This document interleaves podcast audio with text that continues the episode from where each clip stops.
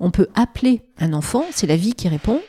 On peut à un moment donné avoir envie de vivre cette expérience de la grossesse, de la parentalité. Par contre, devenir le parent d'un petit être que la vie nous confie, combien de fois je l'ai senti dans mes cellules à la maternité au lendemain de femmes qui avaient accouché et qui d'un coup regardaient ce berceau, ce bébé complètement bouleversé ou complètement démunis de voir la responsabilité inouïe qui allait leur incomber maintenant.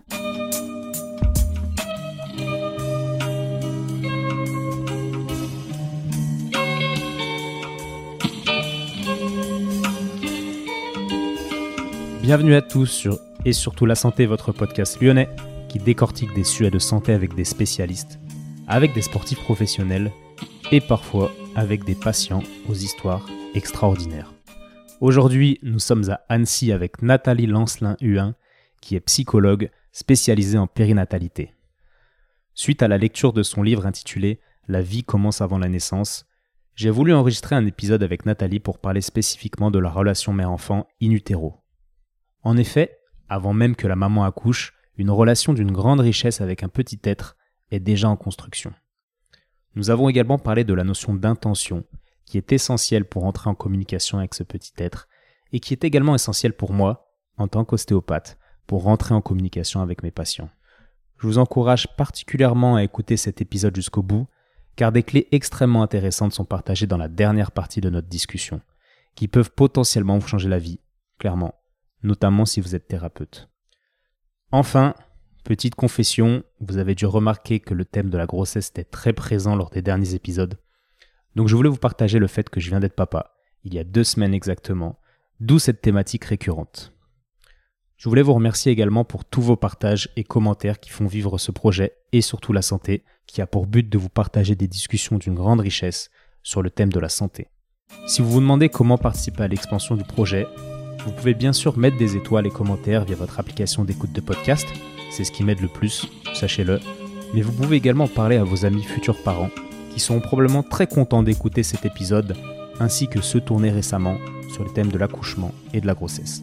Donc merci par avance pour votre soutien, et en attendant, je vous souhaite une bonne écoute, car on se retrouve tout de suite avec notre invité du jour, Nathalie Lancelin-Huin.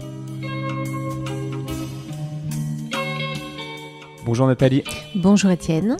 Merci de t'être déplacé euh, si tôt pour venir nous parler de, du monde du bébé. Avec plaisir. Avant de nous parler de tout ça, parce que c'est des sujets qui, qui m'intéressent beaucoup en ce moment, est-ce que tu pourrais te présenter, qu'on comprenne qui tu es? Nathalie, 56 ans et 9 mois de vie utérine, j'y tiens beaucoup à cela. Je suis euh, un être humain, une femme, une mère de trois enfants, une compagne et une passionnée de périnatalité. Donc euh, la périnatalité m'est venue un peu comme comme Obélix un peu petite, me disent mes amis, euh, j'en parlais beaucoup. Et euh, très naturellement, à une époque où c'était pas une discipline, euh, j'y suis revenue. C'est-à-dire, j'ai commencé par m'intéresser aux éducations nouvelles à l'époque en tant qu'enseignante spécialisée, donc de Crowley, Steiner, Freinet, Montessori. Et ça m'intéressait beaucoup d'établir un contact de confiance, un canal, pour pouvoir faire passer les matières qui soient respectueuses de l'enfant et de son rythme. Et puis comme à l'époque c'était quand même réservé à des, enfants plutôt privilégiés d'un point de vue euh, social par la vie, ne souhaitant pas me réserver à, des personnes qui pouvaient se le permettre, je me suis davantage intéressée aux enfants qui étaient en difficulté et dont on avait abîmé ce canal de confiance. Donc tout mon enjeu à cette époque était de, voir comment restaurer ce canal, si c'était possible, et de leur inspirer confiance. Et puis de fil en aiguille, euh, je suis revenue aux études de, de, psychologie en me disant mais c'est quoi ce canal? Donc après avoir été enseignante spécialisée en éducation nouvelle, je me suis tournée vers la psychologie, en étant d'ailleurs enceinte de mon premier enfant. Et donc, à un moment donné, j'ai fait mes études sur Genève et donc j'ai eu la chance, entre autres, de faire partie de l'équipe de Daniel Stern, qui était un pédopsychiatre qui s'intéressait au monde interpersonnel du nourrisson, ce qui a été très fondateur. J'ai fait aussi des spécialités euh, à l'université de Lausanne. Je me suis retrouvée euh, euh, en fin de, troisième année, justement, avec ce Daniel Stern qui nous a dit, mais euh, bah maintenant, oubliez tout. Un peu comme le film Ratatouille. Voilà, vous avez fait vos gammes, maintenant travaillez avec qui vous êtes. J'avais beaucoup aimé ça. Et je m'étais retrouvée à suivre sur une équipe mobile psychosociale, qui était un projet pilote.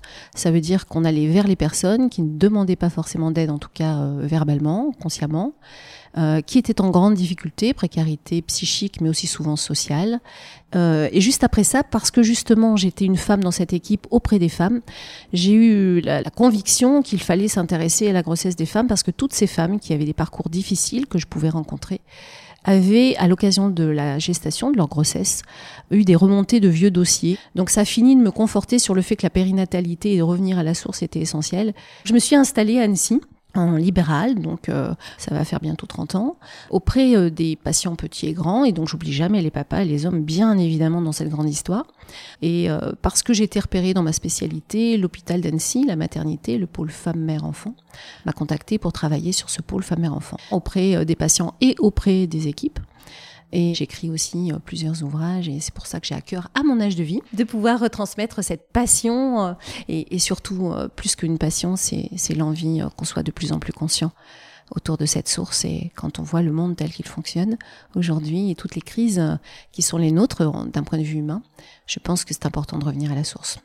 parfait. D'ailleurs, c'est grâce à tes livres que je t'ai rencontré. En passant à la bibliothèque, je regarde un peu ce qui se passe dans les rayons et j'ai vu ton livre, je l'ai loué emprunté plutôt. Et puis j'ai commencé à lire et je t'ai contacté pour savoir si on pouvait faire un podcast avant même de le finir, parce que ça m'avait euh, ça m'avait l'air, euh, je sentais la, matière à, échanger. Et juste avant de, de, se plonger dans le podcast et, dans les questions que j'ai un peu préparées, euh, tu as remarqué que la grossesse faisait ressortir des choses qui étaient peut-être enfouies euh, chez la femme et qui dataient de, la grossesse, de leur grossesse dans le ventre de leur mère. Oui. Est-ce que tu peux nous en parler un peu plus de, de ça? On pourrait le résumer comme ça, en fait, c'est de dire que la grossesse accomplit un bébé de chair à terme, puisque même dans un déni de grossesse, un bébé va être accompli, euh, en tout cas physiquement, euh, mais une grossesse ne fait pas que ça. Elle remanie euh, la femme, elle fait remonter les vieux dossiers qui ne sont pas tranquilles en elle, simplement pour qu'elle puisse, finalement, psychiquement, émotionnellement, être au rendez-vous de la rencontre avec son enfant quand de l'autre côté de la rive, la biologie, au bout de neuf mois, va lui passer le relais. Bref, quand elle va accoucher, que l'enfant va naître. Donc dans l'intérêt de l'enfant, c'est-à-dire l'intérêt de la vie, qu'il soit avec un sac à dos pas trop chargé.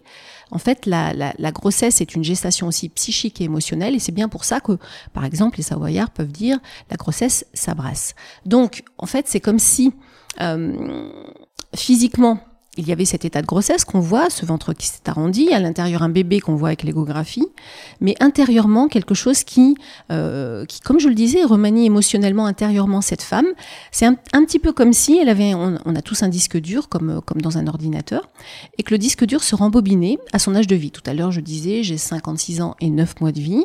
Proportionnellement à l'âge de la femme, ça rembobine son disque dur jusqu'à sa naissance. Ça le redéroule en rythme proportionnel au temps de la grossesse, 9 mois.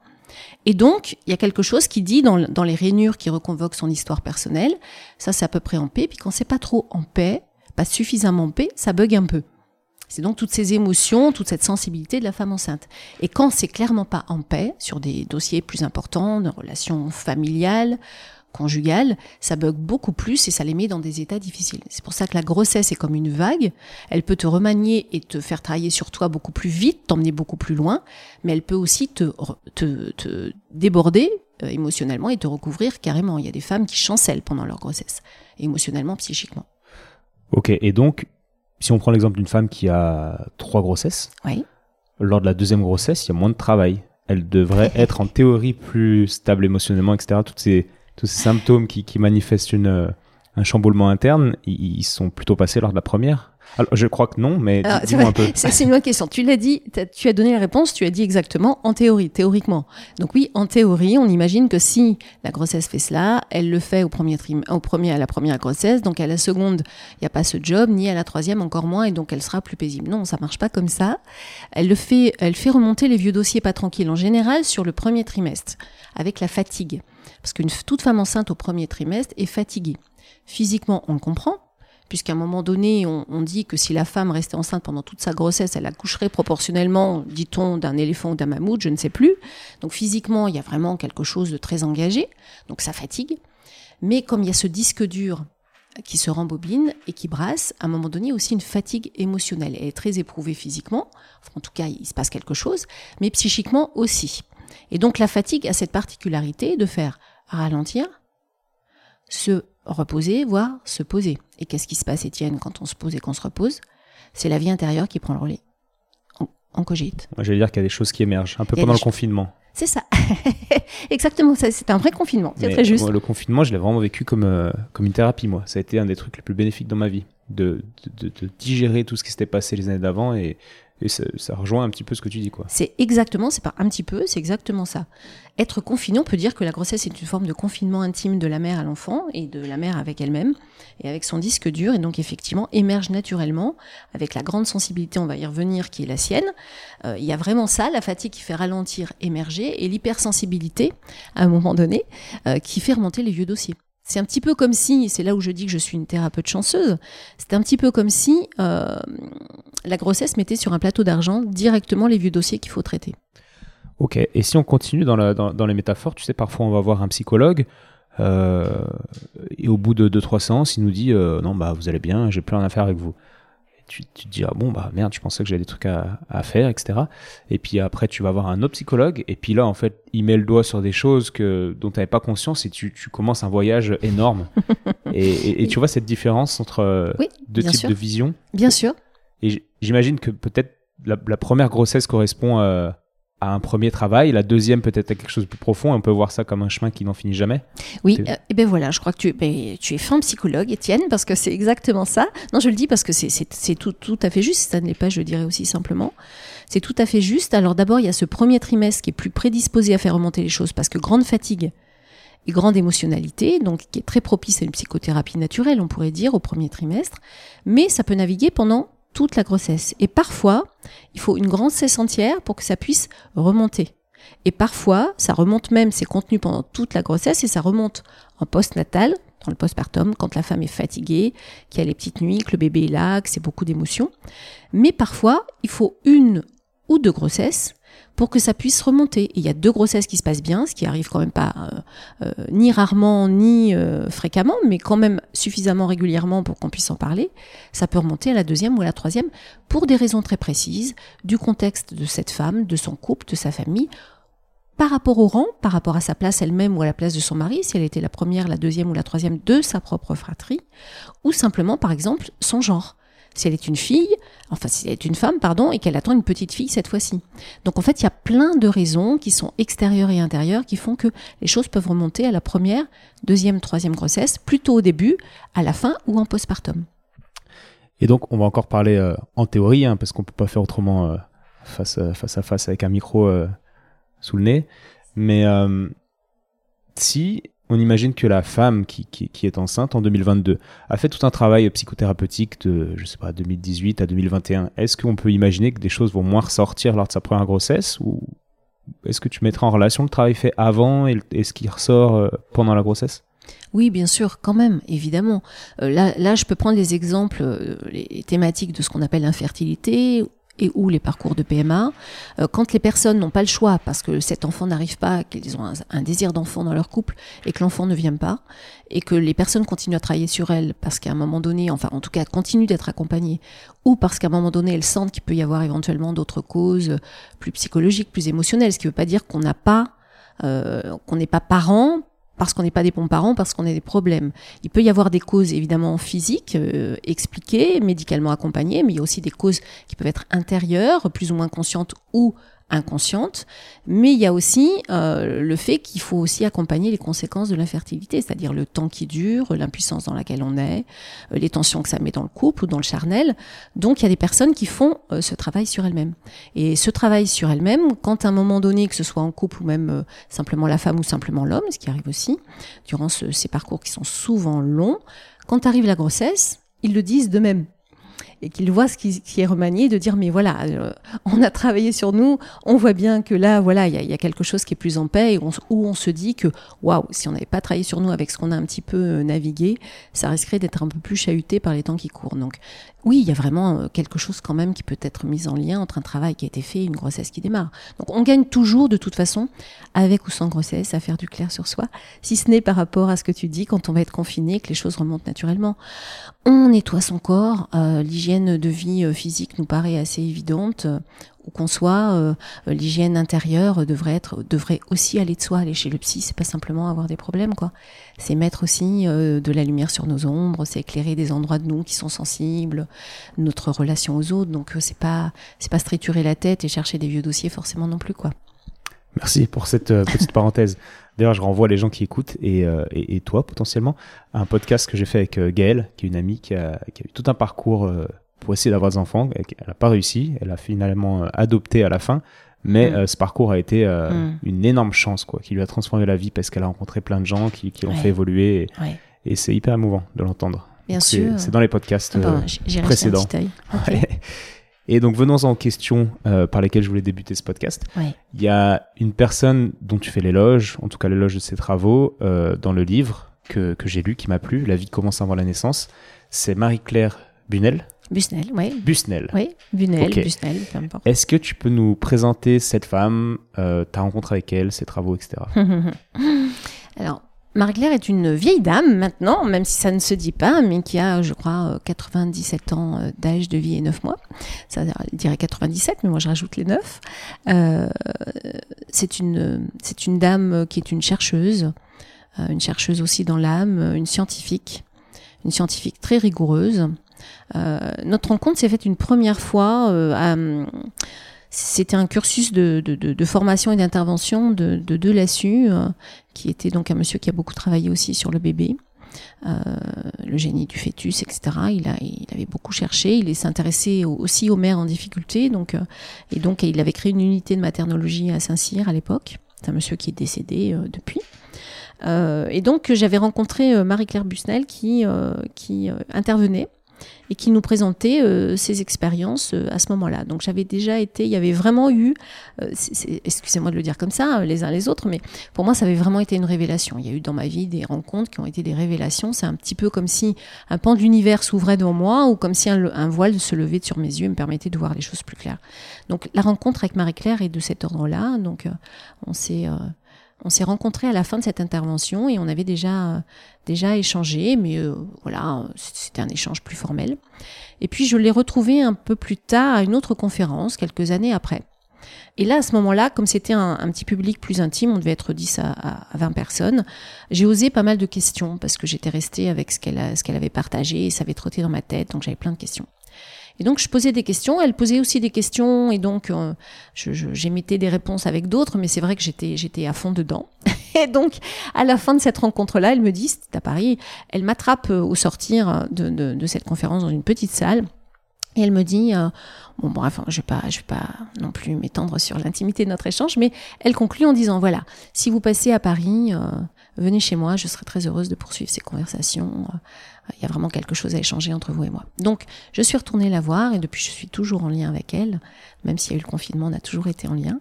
Et donc, on a beaucoup échangé euh, sur, sur ses expériences, sur mes expériences aussi, euh, alors qui sont pas les mêmes. Hein, je ne suis pas une scientifique rigoureuse comme elle est. Et donc, euh, elle m'a parlé de ses très longues études et de son parcours passionnant où elle est passée euh, d'une unité qui, s'occupait de l'audition des animaux. Alors ça pouvait être aussi bien l'impact euh, des avions sur le vol euh, des oiseaux, enfin des choses que je trouve géniales, passionnantes et d'un autre monde presque, hein, tellement on est nous les humains parfois éloignés de ces sujets pourtant essentiels. Et puis elle et son mari ont beaucoup fait de, de ce point de vue-là, jusqu'à ce qu'elle, je la fais très très courte et je le raconte dans le livre parce que je voulais vraiment rendre hommage à son très long travail, euh, qui, pour moi est, essentiel aujourd'hui pour comprendre le bébé, en tout cas dans, mon regard. Et donc, elle est arrivée de, de, de tous ces animaux jusqu'à arriver au bébé, je vais le dire comme ça, petit mammifère. C'est-à-dire que est arrivé un moment où elle s'est dit, mais pour avoir accès à ces informations du point de vue de l'audition, ça va être plus simple d'avoir des petits animaux. Et donc, elle n'a pas pris les enfants comme des petits animaux, mais elle s'est dit, mais en fait, les enfants ont cette notion euh, mammifère, animale en, tout cas, et donc je vais pouvoir travailler sur l'audition euh, de l'enfant. Je le dis très mal là ce matin, mais en, en tout cas, elle, est arrivée euh, des animaux, des mammifères aux petits mammifères. Et en travaillant autour de ça, elle a commencé à vraiment œuvrer autour de l'audition fétale, en particulier humaine, et, euh, et elle s'est intéressée à tout ce que pouvait, euh, pouvait être capable de, de, de faire ou de, d'être le bébé.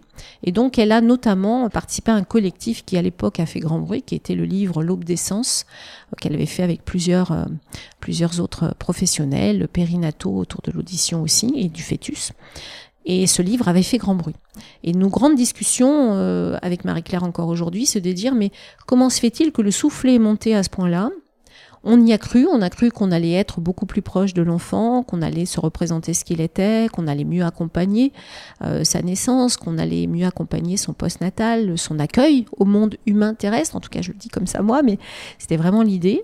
Et donc, non, c'est le soufflet retombé, il est sorti du four, et comme tout soufflet qui n'est pas euh, consommé de suite, voilà. Et donc, c'est une grande question qui, qui, qui, qui, peine cette, cette, dame, cette grande dame, parce que parce qu'elle essaye de comprendre. Et encore aujourd'hui, à l'âge largement de la retraite, elle ne cesse elle ne cesse, elle cesse euh, de, elle ne cesse pas de travailler, d'échanger avec tout le monde, de se questionner, encore de publier des choses, et, voilà. Donc elle a fait des expériences magnifiques qui, en tout cas moi, sur une, une, partie, euh, m'ont inspiré et ont inspiré ce que je ressentais auprès des femmes enceintes, ce que je ressentais en maternité auprès des tout petits, et ce que me racontaient les ex-bébés devenus grands. Parce que petite parenthèse, Étienne, sur une question tout à l'heure. Euh, sur laquelle je suis pas allée au bout, c'était de parler de la grossesse des femmes qui effectivement remanient, mais qui les ramènent sur l'autre rive, c'est-à-dire sur la rive de la grossesse de leur propre mère. Et donc effectivement, c'est assez intéressant de voir en miroir comment, euh, comment par exemple, l'accouchement d'une femme va ramener quelque chose en miroir de sa propre naissance. C'est-à-dire euh, vraiment comme c'est, vous savez, quand, euh, quand, quand on était euh, petit, on faisait par exemple sur une feuille à 4 en peinture, on mettait de la peinture, puis on pliait la feuille. Et puis on ouvrait la feuille et de chaque côté en miroir, on avait le pendant symétrique de ça. Mais en fait, il y a quelque chose de ça. En, allant vers, vers son accouchement, vers, sa grossesse, vers son accouchement, quelque chose retourne vers l'arrière et fait remonter quelque chose de la propre grossesse de sa mère et l'accouchement de sa mère est donc en résonance de la propre naissance de la femme qui est enceinte aujourd'hui. Donc c'est vraiment fabuleux de regarder ça comme ça. La vie est en continuité et elle ne tombe pas du ciel du jour au lendemain, bien évidemment. Ouais, c'est quelque chose d'évident, euh, je pense, quand on travaille euh, tous les jours comme toi avec des, avec des femmes enceintes, mais euh, pas encore prouvé scientifiquement assez, en tout cas, pour, pour convaincre ces, ces, choses, pour convaincre, pour, on va dire, les esprits un peu scientifiques et cartésiens Hmm. Euh, de, de, ce genre d'existence, quoi. Oui. Parce qu'on va parler après de la petite voix. Ouais, Qu'est-ce que tu penses de... Bah réponds-moi à la question que je viens de dire, même si elle est mal posée. Alors justement, euh, c'est l'endroit des, des, grandes discussions avec Marie-Claire, c'est que Marie-Claire ne cesse parce qu'elle veut pouvoir prouver et il se trouve que certaines choses que j'écris dans le livre, de, de, de, ces expériences, viennent étayer des réalités du bébé qui, pour moi, déjà racontent quelque chose de juste énorme. On y reviendra, j'imagine. Après, il y a des expériences qu'elle a faites qui racontent des choses, mais qui n'ont pas pu être validées par la science au sens puriste, strict, rigoureux de la science, tel que la science définit ses propres modalités. Mais il se trouve que justement, le monde d'avant c'est-à-dire le monde qui n'est pas humain terrestre, physique, matériel, tel qu'on voilà, avec lequel on a des mesures scientifiques, avec lesquelles on tente de valider des choses, et encore on pourra en discuter. Mais je ne suis pas scientifique, donc je reste à ma place. Mais là, on ne parle pas de ce monde-là. On parle d'un monde d'avant, d'un monde qui est autre, qui est utérin. Effectivement, ça paraît bizarre et, presque surréaliste, ou euh, comment dire, euh, presque, ça fait presque science-fiction d'en parler comme ça. Mais ce monde d'avant, utérin, n'est pas le monde d'après humain terrestre, la Terre. Il n'a pas les mêmes modalités, il n'a pas le même fonctionnement, il n'a pas la même énergie. Euh, donc je ne crois pas, pour euh, répondre à ta question, je fais toujours des chemins de traverse, mais je ne crois pas qu'on pourra un jour mesurer avec les mesures scientifiques humaines terrestres, en tout cas de notre science d'aujourd'hui, même si elle bouge elle aussi, qu'elle se remanie, euh, ces choses de l'utérin. Je pense vraiment profondément que ça passera par d'autres mesures et que, par exemple, le champ quantique nous éclairera davantage. Il y a beaucoup de choses qui nous éclaireront, mais qui ne seront pas euh, mesurées et validées par la science euh, telle qu'on la connaît encore aujourd'hui. Je ne crois pas ça possible. Alors Marie-Claire tente, elle y arrive sur certaines choses, mais pour résumer, comment tu veux enfermer l'humain et le vivant, enfin le vivant et l'humain d'ailleurs aussi, la vie sous cloche? Si tu la mets sous cloche, c'est déjà plus de la vie, elle est déjà plus en mouvement, elle est déjà plus vivante. Donc tu ne peux pas, je sais plus qui disait ça, je crois que c'est Auguste Comte, tu ne peux pas te mettre à la fenêtre et te regarder passer en même temps. Donc il y a quelque chose qu'il faut qu'on comprenne, ça n'est pas possible de regarder quelque chose de, l'extérieur sans être à l'intérieur. C'est pas possible. C'est pas possible. Et le vivant à la seconde d'après, tout change tout le temps, ce qui est une règle de la physique. Le temps d'après, c'est déjà plus la même chose. Donc, quelque chose qui peut-être, pour répondre un peu plus à ça, parce que je ne sais pas si je suis suffisamment claire, je me souviens de cette expérience, ça m'avait beaucoup marqué. Il y a un homme qui était venu raconter quelque chose, un scientifique, sur l'eau et le rapport avec je ne sais plus quelle planète. Et c'était brillant, sa présentation. Excuse-moi, je vais la raconter de manière très caricaturale, mais c'est l'idée qui est importante à entendre, je crois. Et donc, il était venu, euh, il avait fait sa, sa, présentation, il avait travaillé pendant très longtemps, et donc sa présentation tenait statistiquement. Donc, on lui a demandé de venir la présenter à ce comité scientifique. Sauf que quand il a présenté à ce comité scientifique, ça marchait plus. Il est revenu l'année suivante, parce qu'il y croyait mordicus, parce qu'il l'avait vécu, l'a représenté. je ne sais plus exactement l'année suivante, combien de fois, etc. Ça ne marchait pas, jusqu'à ce que quelques années plus tard. Dix ans après, je crois. C'est ça. C'est ils, reviennent, ils reviennent dessus parce qu'il n'a cessé. Il le savait que c'était juste, mais il savait pas pourquoi. Et ben en fait, la, réponse était celle de l'univers. C'est parce que c'était en lien avec un cycle d'une autre planète, Jupiter. Jupiter. C'est ça. Non, tu as bien fait mes devoirs. Non, mais en fait, en parles dans le livre. J'en parle dans le livre. Ça je sais plus parce qu'il y a tellement de choses et que je peux pas tout écrire non plus. Tellement de choses qui me qui me passionnent. Et donc, tant de temps après, c'est parce que effectivement il y avait le cycle de cette planète qui se représentait et qui fonctionnait avec l'eau. Donc pour moi, ce monde d'ailleurs utérin de l'eau ne peut pas être enfermé dans des mesures statistiques de la matière inerte. Ça ne marchera pas. Donc je, ne vais même pas essayer, je passerai par d'autres champs. C'est très bien que d'autres continuent, mais pour moi c'est pas c'est pas la direction. Je comprends. Je sais pas si je m'enflamme, hein, mais voilà. Euh, non, non, mais c'est bien. il faut s'enflammer. mais ça me parle évidemment. Je suis ostéo, donc euh, j'ai bien conscience que le corps n'est pas que matière, qu'on n'est pas un, ensemble de, de, muscles et de squelettes euh, qu'on pas un cerveau comme un circuit électrique d'un bâtiment, quoi. Et donc tu dirais comment toi, par rapport à ce que je, je, dis et par rapport au bébé, tu dirais comment? Ah, je sais pas comment je le dirais. Alors, je suis d'accord avec le fait que deux mondes différents, qu'il est difficile de comprendre quelqu'un qui vit dans un monde qui est complètement différent du nôtre. Hmm.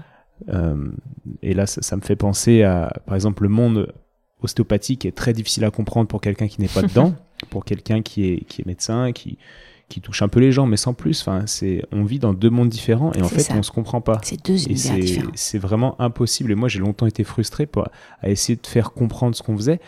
Mais mm. c'est, du même ordre que, on, vit dans deux mondes différents et c'est compliqué. Donc, bref. Et l'intra et l'extra-utérin, la mer et la terre sont deux univers, deux mondes différents. Donc on peut pas vouloir les faire un copier-coller, ça marche pas comme ça. C'est en continuité, tout est juste, tout est en continuité. Mais on peut pas, on peut pas les faire se rejoindre et copier-coller euh, direct. ouais, exactement. Et sur la dimension qui ne se mesure pas, la, dimension euh, sensible et vivante. dont tu parles, ben, là aussi, c'est ce que je fais tous les jours en eh ostéo. Ce qu'on mesure avec les mains, on peut pas le mesurer avec des. Ben, D'ailleurs, il y en a qui essayent. Des décimètres, avec des statistiques, ça, ça marche pas. Et, c'est pas reproductible parce qu'on est tous différents et, et les perceptions, c'est pas, c'est pas binaire. Pas, ça ne le sera jamais, je crois. Ça fait partie du mystère de la vie aussi. Ben, je crois qu'il faut l'accepter. Ouais, heureusement. Ouais, ouais. Et, oui, évidemment, ça me, ça me, parle beaucoup. Alors, je sais pas comment je l'expliquerai, mais ça me parle bah, beaucoup. Des fois, il, suffit de sentir. Justement, c'est ça qui est bien, tu vois, là que tu le dis, c'est que le monde intra-utérin, mais aussi le monde maternel, parental, paternel, c'est un monde ultra sensible. Et donc, le sensible, à un moment donné, ah mince, j'ai perdu le truc. Non, mais il faut le sentir. C'est pas grave si tu as perdu le truc. Et, et comme tu dis, il y a beaucoup de gens qui ah c'est le syndrome de Saint Thomas dont tu parles. C'est ça. Je ne crois que, ce que je vois. C'est ça. Et, et, souvent, ouais, en, ostéo, en psychologie, euh, moi j'aime la psychologie biodynamique. Je sais pas si tu connais ouais, ouais, ouais. Moi, ça me parle davantage, oui. Ouais. Et, euh, et voilà, je pense qu'il faut essayer. Une fois qu'on le vit, et eh ben paf, on ouvre un petit peu notre champ de vision sur, euh, sur le monde.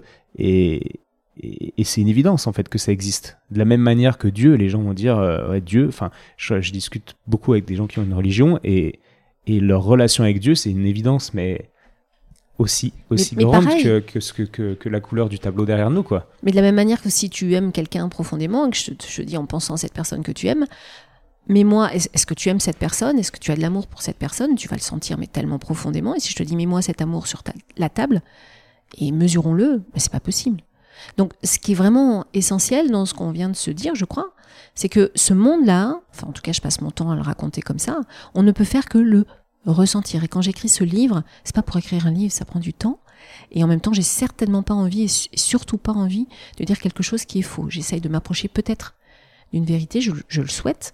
Mais en tout cas, ce qui est important, c'est qu'on ne peut faire que le ressentir. Et quand je donne des formations sur le terrain, en tout cas ce que j'ai donné euh, un temps, euh, c'est euh, vraiment passer par le ressenti. On ne peut pas passer par le mental puisque c'est pas le monde du mental. Le mental, la psyché nous vient après. Donc il faut accepter de, de se déposséder, ce qui d'ailleurs n'est pas possible, se déposséder de tout ce qu'on a appris depuis que nous sommes nés. Et de défaire tout ce mental qui est construit, qui nous sert pour la Terre, ce qui n'est pas possible. Donc il, faut arriver à, le comprendre ça après, mais déjà ressentir des choses de ce monde. Et il y a différents médias qui nous permettent de le ressentir. Peut-être de s'approcher d'un milliardième, de milliardième, soyons humbles. Mais c'est déjà sympa. Mm-hmm. En tout cas, pour se rapprocher des bébés, c'est déjà sympa. Complètement. Et revenons-en du coup au, aux bébés, aux expérimentations, enfin aux fœtus, on va dire, aux expérimentations. C'est pas un mot très joli. Hein. Bébé, c'est un peu trop galvaudé, parce que c'est le même dehors et dedans, mais fœtus, c'est pas très joli, je trouve. C'est un peu médical, justement. Mais bon, on en a pas, justement. Il faut, hein. qu'on l'appelle euh, d'une manière, on, va dire. Euh, mais fœtus, on peut. Petit fœtus, pour mettre un petit truc mignon. Donc le petit fœtus, on a vu, euh, grâce aux expériences de Marie-Claire, qui commence à réagir au bruit. Donc là, on passe d'une d'une perception, d'une vision d'un d'un fœtus qui est, une espèce de tube digestif qui se complexifie et qui, grandit, euh, qu'il faut remplir, ouais, à quelque chose qui entend et donc qui devient, qui réagit au son, qui devient sensible. Et puis elle pousse l'expérience et on va en venir euh, à la fin de l'expérience, tu sais, où elle place un bébé euh, ou une mère dans un sous-marin pendant que son bébé est à l'extérieur. Ah non, c'est pas, c'est pas ça. C'est pas ça ah, Corrige-moi alors. alors. non, non. En fait, ce qu'il faut comprendre, c'est qu'elle en a fait beaucoup, beaucoup d'expériences. Et que moi, je simplifie pour le lecteur et que je le mets en concordance avec son accord à Marie-Claire. je le mets en concordance, c'est-à-dire en, prêtant un regard tel que je le vois, c'est-à-dire tel que j'entends ces expériences, tel que je les conclus en tout cas, puisque elle, elle, a pu faire valider certaines, en même temps, même si on s'accorde sur les, sur les conclusions. Mais euh, l'idée dont tu parles, l'histoire de, sous-marin, ça c'est des expériences qui ont été faites euh, sur euh, des lapins avec les services secrets. Je ne sais plus si c'est les Russes ou je ne sais plus lesquels, mais ça c'est des expériences de sous-marin qui à un moment donné sont des expériences liées aux animaux et qui n'ont pas du tout été faites par Marie-Claire. D'accord. Elle, c'est derrière le mur, non Elle, elle c'est dans, dans, la pièce d'à côté, parce ah, que bah, on va pas mettre un bébé humain, mais on devrait pas plus mettre un, un lapin. Hein. Mais bon, bref. Euh, en, tout, en tout cas, voilà, quand les mères venaient d'accoucher de leur bébé et que ces bébés étaient nouveau-nés, âgés euh, plus de jours et trois jours, euh, voilà, le, bébé pouvait être à côté de la mère, endormi ou non, ou dans la pièce d'à côté, pour qu'on ne puisse pas imaginer quelque chose qui passe physiquement ou hormonalement, etc. Donc, c'est sans doute de cela dont tu parles. Ouais, c'est de cela. Je, je savais pas que c'était les services secrets qui avaient. Je sais plus lesquels. Euh, les Russes, je crois, mais c'est peut-être les Chinois, les Israéliens, les Français, j'en sais rien. Je sais pas. et, euh, et donc, ouais, on s'est aperçu que non seulement le bébé réagissait au bruit, mais il réagissait aussi. Donc là, on est sur des bébés qui sont. On, parlait du petit fœtus, mais là, on, a switché sur, sur le bébé qui est, qui est né, quoi. Oui. Qui est bien né, qui est dans notre monde.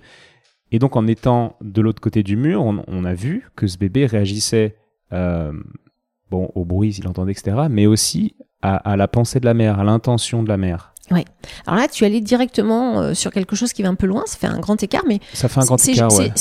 C'est juste en même temps ce que tu dis.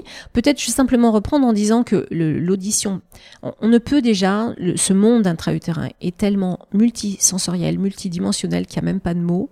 On pourrait même parler d'un vortex qui est même sans nom. Et donc, ce milieu aquatique tellement sensoriel, à un moment donné, on ne peut pour arriver à faire des mesures qui justement seraient statistiquement avérées et validées, ne les étudier que par un sens. Donc Marie-Claire a pris l'audition, parce que c'est extrêmement compliqué déjà, mais alors mettre deux ensemble au milieu de l'eau et arriver à, à différencier les choses et les réactions les unes des autres, c'est trop compliqué. C'est important de le dire, elle y tient beaucoup, donc je le dis aussi. Et donc l'audition, on voit qu'elle se met en place progressivement, mais on sait en tout cas que à, on va dire, 32, 36 semaines, en tout cas à 8 mois, le bébé, oui, ça veut dire il peut entendre. Parce qu'il y a entendre au propre et au figuré. Donc, ouïr, ça veut dire vraiment entendre les bruits. On sait aussi, de par les, études des, des décennies précédentes, que l'enfant peut différencier deux sons je résume, hein, c'est c'est quand même, euh, j'ai toujours du mal à le dire comme ça en, une phrase parce que eux, ça leur a pris des années à faire ces expériences. Il faut quand même leur rendre hommage à ceux qui l'ont fait à l'époque parce qu'à l'époque, c'était vraiment des révélations quand même. Il faut se remettre euh, dans le contexte. Donc, deux sons, deux syllabes, deux comptines. On est dans l'intra-utérin. des voix, davantage les voix féminines que les voix masculines. On peut se poser la question pourquoi, on peut mettre des hypothèses. Dans les premières hypothèses, on peut dire que c'est quand même des ventres féminins qui portent les femmes, donc probablement que la biologie euh, a permis une sensibilité plus importante. Ça ne veut pas dire qu'un père est, moins essentiel, plus essentiel ou une mère inversement. L'idée, c'est d'entendre que c'est le ventre d'une femme qui porte. Donc, c'est cette, cette alchimie, cette armada qui est en place. Donc, il y a probablement quelque chose, une sorte d'équipement biologique qui est beaucoup plus ajusté pour le féminin. Bon, le féminin du masculin, et parmi toutes les voix du féminin, et c'est des dizaines d'années, je le répète, et de chercheurs. Donc, rendons hommage à tous ces gens qui prennent le temps de nous apporter ça, et moi, je le mets simplement en perspective. Euh, et aussi, la voix de sa mère, de toutes les voix féminines. Ça paraît évident, mais c'est quand même juste magnifique de l'apercevoir. Ça remet un petit peu les pendules à l'heure. Donc, il y a déjà ça, donc in utero. Je redis, il y a eu vraiment de très nombreuses, pendant de très nombreuses décennies d'expériences de Marie-Claire, des choses qui ont été mises en lien, conclues, validées, non validées, ou pas encore validées. Donc, le bébé, en temps in utero, discrimine, différencie des choses de façon très fine, in utero. Sur ce qu'on a étudié, on n'a pas tout étudié de ce qu'il peut entendre. Euh, on a aussi étudié les voix qu'il entend donc de sa mère, enfin les voix qu'il entend humaines, terrestres, donc qu'il entend depuis l'extérieur et qui sont filtrées. Donc beaucoup d'études sur l'inutero. Il y a eu d'autres études qui ont été faites en extra-utérin, effectivement, quand le bébé vient de naître à deux jours, parce que le premier jour, quand même, on laisse récupérer sa mère un peu aussi. Et le deuxième jour, parce que le troisième jour, à l'époque des expériences, les femmes sortaient de maternité, c'était plus compliqué. Et donc, il y a eu plusieurs modalités d'expérience qui ont été mises en place par les équipes de Marie-Claire et d'autres, hein, pas que Marie-Claire non plus, mais moi je parle de celles que je connais plus, euh, avec des bébés dits singletons, comme les appelle Marie-Claire, ça veut dire qu'ils sont seuls, des individus, des, petits êtres à part entière, et puis aussi sur des jumeaux. Et moi, je me suis intéressée à celles qui m'ont parler, qui m'ont ouvert un pan d'univers. Donc, dans celle de tu parles, pour faire ce grand écart, on s'est aperçu qu'effectivement, le bébé réagissait à la voix de sa mère quand elle lui parlait, quand il était à côté sur le, dans son berceau, y compris quand il était en veille ou quand il dormait. Je, vais droit au but. Hein. Il y a beaucoup de finesse dans les conclusions, mais je vais droit au but. Y compris quand il dormait, qu'il était en veille et que sa mère parlait, mais plus encore quand elle parlait de lui à quelqu'un qui était dans la pièce. Donc quand il était question de lui s'agissant de lui, tout en dormant, tout en veillant. Mais comme elle avait devancé avec son équipe ce qu'on pourrait lui dire, le fait que ce soit dans la même pièce, qu'il puisse y avoir un aspect hormonal, physique, etc. Donc toutes les hypothèses ont été devancées pour justement montrer que c'était autre chose dont il s'agissait. Elle a proposé de placer confortablement les bébés dans des berceaux, dans une pièce d'à côté, avec un mur ferme et une porte fermée. Donc on peut plus dire qu'hormonalement ça passe, etc. Et ça marchait encore, Étienne. Donc on peut, ça c'est, moi je me fais plaisir quand je le dis, c'est un peu comme le son, ça passe le mur, ça franchit les murs. Mais effectivement, tu le dis très justement, on s'aperçoit à travers ces, euh, ces études qu'il y a la question de l'intention. Une intention qui relie une mère à son bébé, ou plus exactement in utero, un univers maternel à un tout petit, et quand ce bébé naît, cet univers maternel se fait femme, devient mère de chair. Et c'est pas de la philosophie, c'est pas de la psychologie ce que je raconte. In utero, il baigne dans un univers qui assure seconde après seconde tous ses besoins sans rien qu'il ne demande, sans rien qu'elle ne fasse tout à fait. Ça se fait à travers elle, c'est la vie à l'œuvre, à travers une femme et le giron maternel. Mais même une femme qui ne se sait pas enceinte ou dans un déni de grossesse, ça, ça accomplit un bébé de chair à la fin qui a, en tout cas d'un point de vue physique, pas émotionnel certainement ni amoureux, mais à un moment donné physiquement accompli. Donc, il y a quelque chose qui se fait à travers elle, cet univers maternel, et quand la biologie passe le relais et qu'elle se fait mère et qu'elle va trouver ses marques de mère et rencontrer cet enfant en vérité couvé par le ou la partenaire à côté, si partenaire il y a, il y a quelque chose qui se fait dans cette rencontre, mais qui permet la continuité biologique de ce qui était assuré. On le voit notamment avec l'audition euh, fétale, puisque ça continue à marcher, mais soyons clairs, ça s'appelle la biologie d'attachement.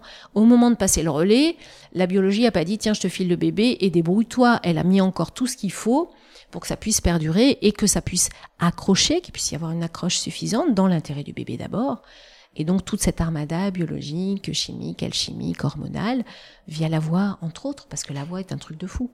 Et donc, il dort ou pas, il est à côté ou pas, ça marche. Probablement qu'on peut dire, il est transféré à Genève ou ailleurs, moi combien de fois je l'ai vu, on, connaît plein d'autres études qui ont été faites. Il suffit pas même juste d'être dans la pièce d'à côté. On le voit, tu parlais d'adoption. Excuse-moi, après je m'arrête, mais parce que ça, ça, ça me prend tellement au trip que, que voilà, j'ai envie de partager.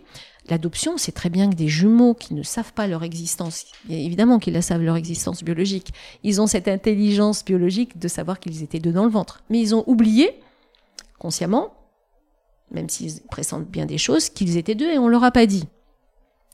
Et on s'aperçoit quand ils se retrouvent et qu'ils ont l'information qu'ils ont vécu semblablement des mêmes choses euh, de manière très très rapprochée, pour pas dire quasiment similaire, euh, d'événements, d'épreuves, et, qu'effectivement ils étaient encore reliés.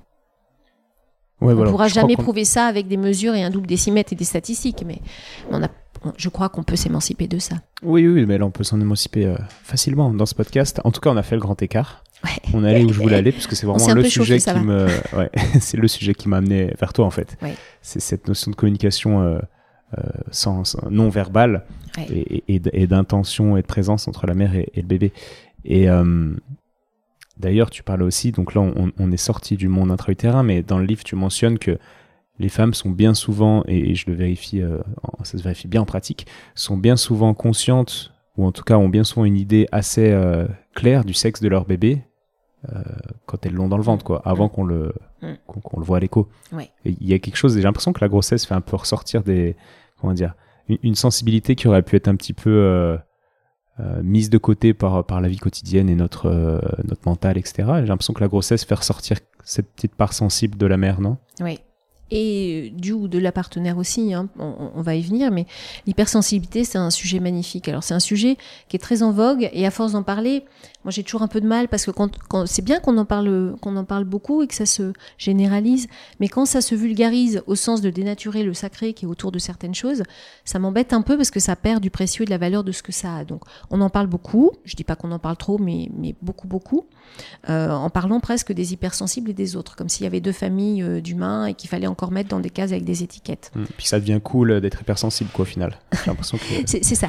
Puis, voilà, bon, euh, on peut assumer d'être hypersensible, mais si à un moment donné, on est tout à fait honnête, ce monde ultra sensoriel, multidimensionnel du terrain, et cet être hyper perceptif, hyper réceptif, qui est chaque petit fœtus, chaque petit être en devenir humain, tous les bébés que nous avons été ont été hyper sensibles, juste hyper plus plus ou hyper moins, mais hyper, donc hyper moins, je sais pas, ça peut se dire, mais tu comprends l'idée avec des nuances, puisque chaque bébé est unique et individuel dans son rythme, sa façon, les sens qu'il utilise pour des raisons très précises, mais on a tous été hypersensibles. La question justement à se poser, c'est qu'est-ce qui fait qu'on l'est moins devenu? Alors, on peut répondre en partie en disant que l'hypersensibilité, c'est magnifique. Pour le meilleur, tout sentir, tout s'émerveiller regarder ce petit être, voir un beau paysage, aller en Islande, j'en sais rien, ou, même voir euh, un coquelicot qui éclot euh, pour euh, quelques heures, quelques jours, un papillon, c'est un truc de fou. Enfin, en tout cas pour moi, c'est un truc de fou. Donc pour le meilleur, tout sentir, tout s'émerveiller. Étienne, pour le pire, tout sentir, tout souffrir. Tu peux le voir quand tu aimes des gens et qu'ils ont, même si ce n'est une douleur physique intense, T'as mal toi-même. C'est bien d'ailleurs ce que vivent les pères. Ils portent pas le bébé dans leur ventre, mais si leur femme accouche, ils ont mal. En tant qu'ostéopathe, j'imagine que tu trouves des trucs dans les, dans les bides, dans les tripes des hommes par rapport à ce qu'ils peuvent vivre d'impuissance ou de douleur par mimétisme. Euh, par phénomène de d'écoisation, on appelle ça. D'accord. Qui, qui est à peu près la même chose. D'accord. Je pense, ouais. Mais il faut, il faut se, comment dire, je le sentais pas tout de suite, quoi. Il, a fallu beaucoup d'entraînement et une sorte d'initiation pour, pour devenir euh, plus sensible, quoi. Ouais. Et donc, pour revenir à l'hypersensibilité, pour le meilleur, tout sentir, tout s'émerveiller, pour le pire, tout souffrir. Donc, moins sentir, moins souffrir. Une adaptation. Donc quelque chose qui met comme un espèce de filtre, une espèce de distance avec les choses qui nous permet d'être, on va dire le mot, plus adapté, mieux adapté. Peut-être qu'on n'a pas besoin, qu'on n'aurait pas besoin d'une de, d'entraver quand on ne le décide pas tout seul, mais de la même manière que le cœur bat, ça bat, les poumons respirent, ça respire, la tête, ça décide quelque chose. Ça se protège, ça se défend. C'est pas quelque chose qu'on choisit euh, sciemment. Mais en tout cas, cette hypersensibilité, elle va être bridée. Et puis le langage d'avant aussi va être bridé par justement cette mise sous cloche des enfants, la mentalisation, euh, la, la, la, mise en case avec des étiquettes, tout doit être classifié, il n'y a plus cette continuité, ce côté vivant. Donc pour revenir à l'hypersensibilité, on bride beaucoup notre hypersensibilité. Certains moins que d'autres pour des tas de raisons, certainement liées à un contexte euh, familial, éducatif, culturel, pas que aussi, euh, qui a trait aux enfants qui, pour des raisons de leur, leur chemin peut-être, gardent cette hypersensibilité. Et comme tu le disais aussi très justement, à l'occasion de toutes les périodes biologiques, hein, la puberté, la parentalité, périménopause, andropause, mais donc sur la grossesse, à l'occasion d'une grossesse, via les hormones, mais pas que, via cette expérience incroyable, la sensibilité de tous les êtres remonte de plusieurs étages.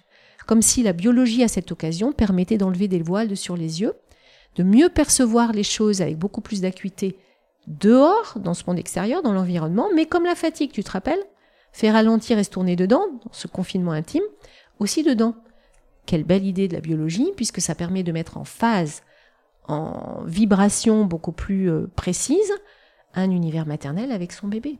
Donc une femme enceinte est beaucoup plus sensible, c'est pas elle est enceinte ou comme elle a ses règles, excuse-moi, et donc elle pleure pour un rien ou elle est pénible, ça il faut arrêter avec ce folklore. Il y a une hypersensibilité qui est au service de la vie et qui est là dans l'intérêt de l'enfant en premier lieu. Mais nous les thérapeutes, comme je te le disais, on, peut être très chanceux à l'endroit de la périnatalité, puisque une grossesse fait travailler les êtres, les hommes, par, rappelle-moi le terme Écoïsation. psychique émotionnelle, et les femmes à un moment donné, sur elle-même, tous les psys, même qui ne bossent pas en périnatalité, savent qu'une femme enceinte est beaucoup plus poreuse psychiquement et travaille beaucoup plus profondément et plus efficacement sur elle pendant qu'elle est enceinte. Ok. Tu comprends? Je comprends bien, je comprends bien. Et, j'aimerais revenir, désolé, parce qu'on a fait le grand écart pour parler de, cette communication euh, de conscience à conscience. J'appelle ça comme ça. Est-ce que c'est juste d'ailleurs de, de parler d'une communication de conscience à conscience entre le bébé et sa mère? Bah, bah, en tout cas, y a, tout, tout étant relié, nous disent les Dogons, l'univers étant un grand métier à tisser, évidemment que la mère est intimement reliée à son bébé in utero, mais encore avec d'autres, on l'a vu, en continuité avec euh, des tas de vecteurs encore après, toute cette biologie euh, d'attachement. Et donc, évidemment qu'il y, y, a un rapport entre elles de corps à corps, de cœur à cœur, d'être à être, d'intention à intention de la vie et de conscience à conscience. Mais avec des consciences plus ou moins éclairées. Il faudrait définir ce qu'on appelle conscience. Alors là, on va rentrer dans quelque chose qui pourrait être plus philosophique, mais qui est un vrai beau sujet. Mais on pourrait le résumer comme ça si tu veux bien, parce que sinon on en a encore pour une heure, mais pourquoi pas, mais ce serait un peu long peut-être aussi pour les auditeurs. Mais on ne peut pas définir la conscience dont il s'agit in utero, telle qu'on l'a définie, conscience, inconscience, conscient, subconscient, inconscient au sens des, des psys. C'est pas de la même conscience dont on parle. Plutôt au sens euh, astrophysique, la conscience, la grande conscience de l'univers. Ouais, ouais c'est clair que c'est, là on s'embarque dans un truc complexe. Mais euh, nous en ostéo, et je pense que ça va te parler, il y a, y a, quelque chose, il y a un gars qui s'appelle Pierre Tricot, je sais pas si tu connais. De nom.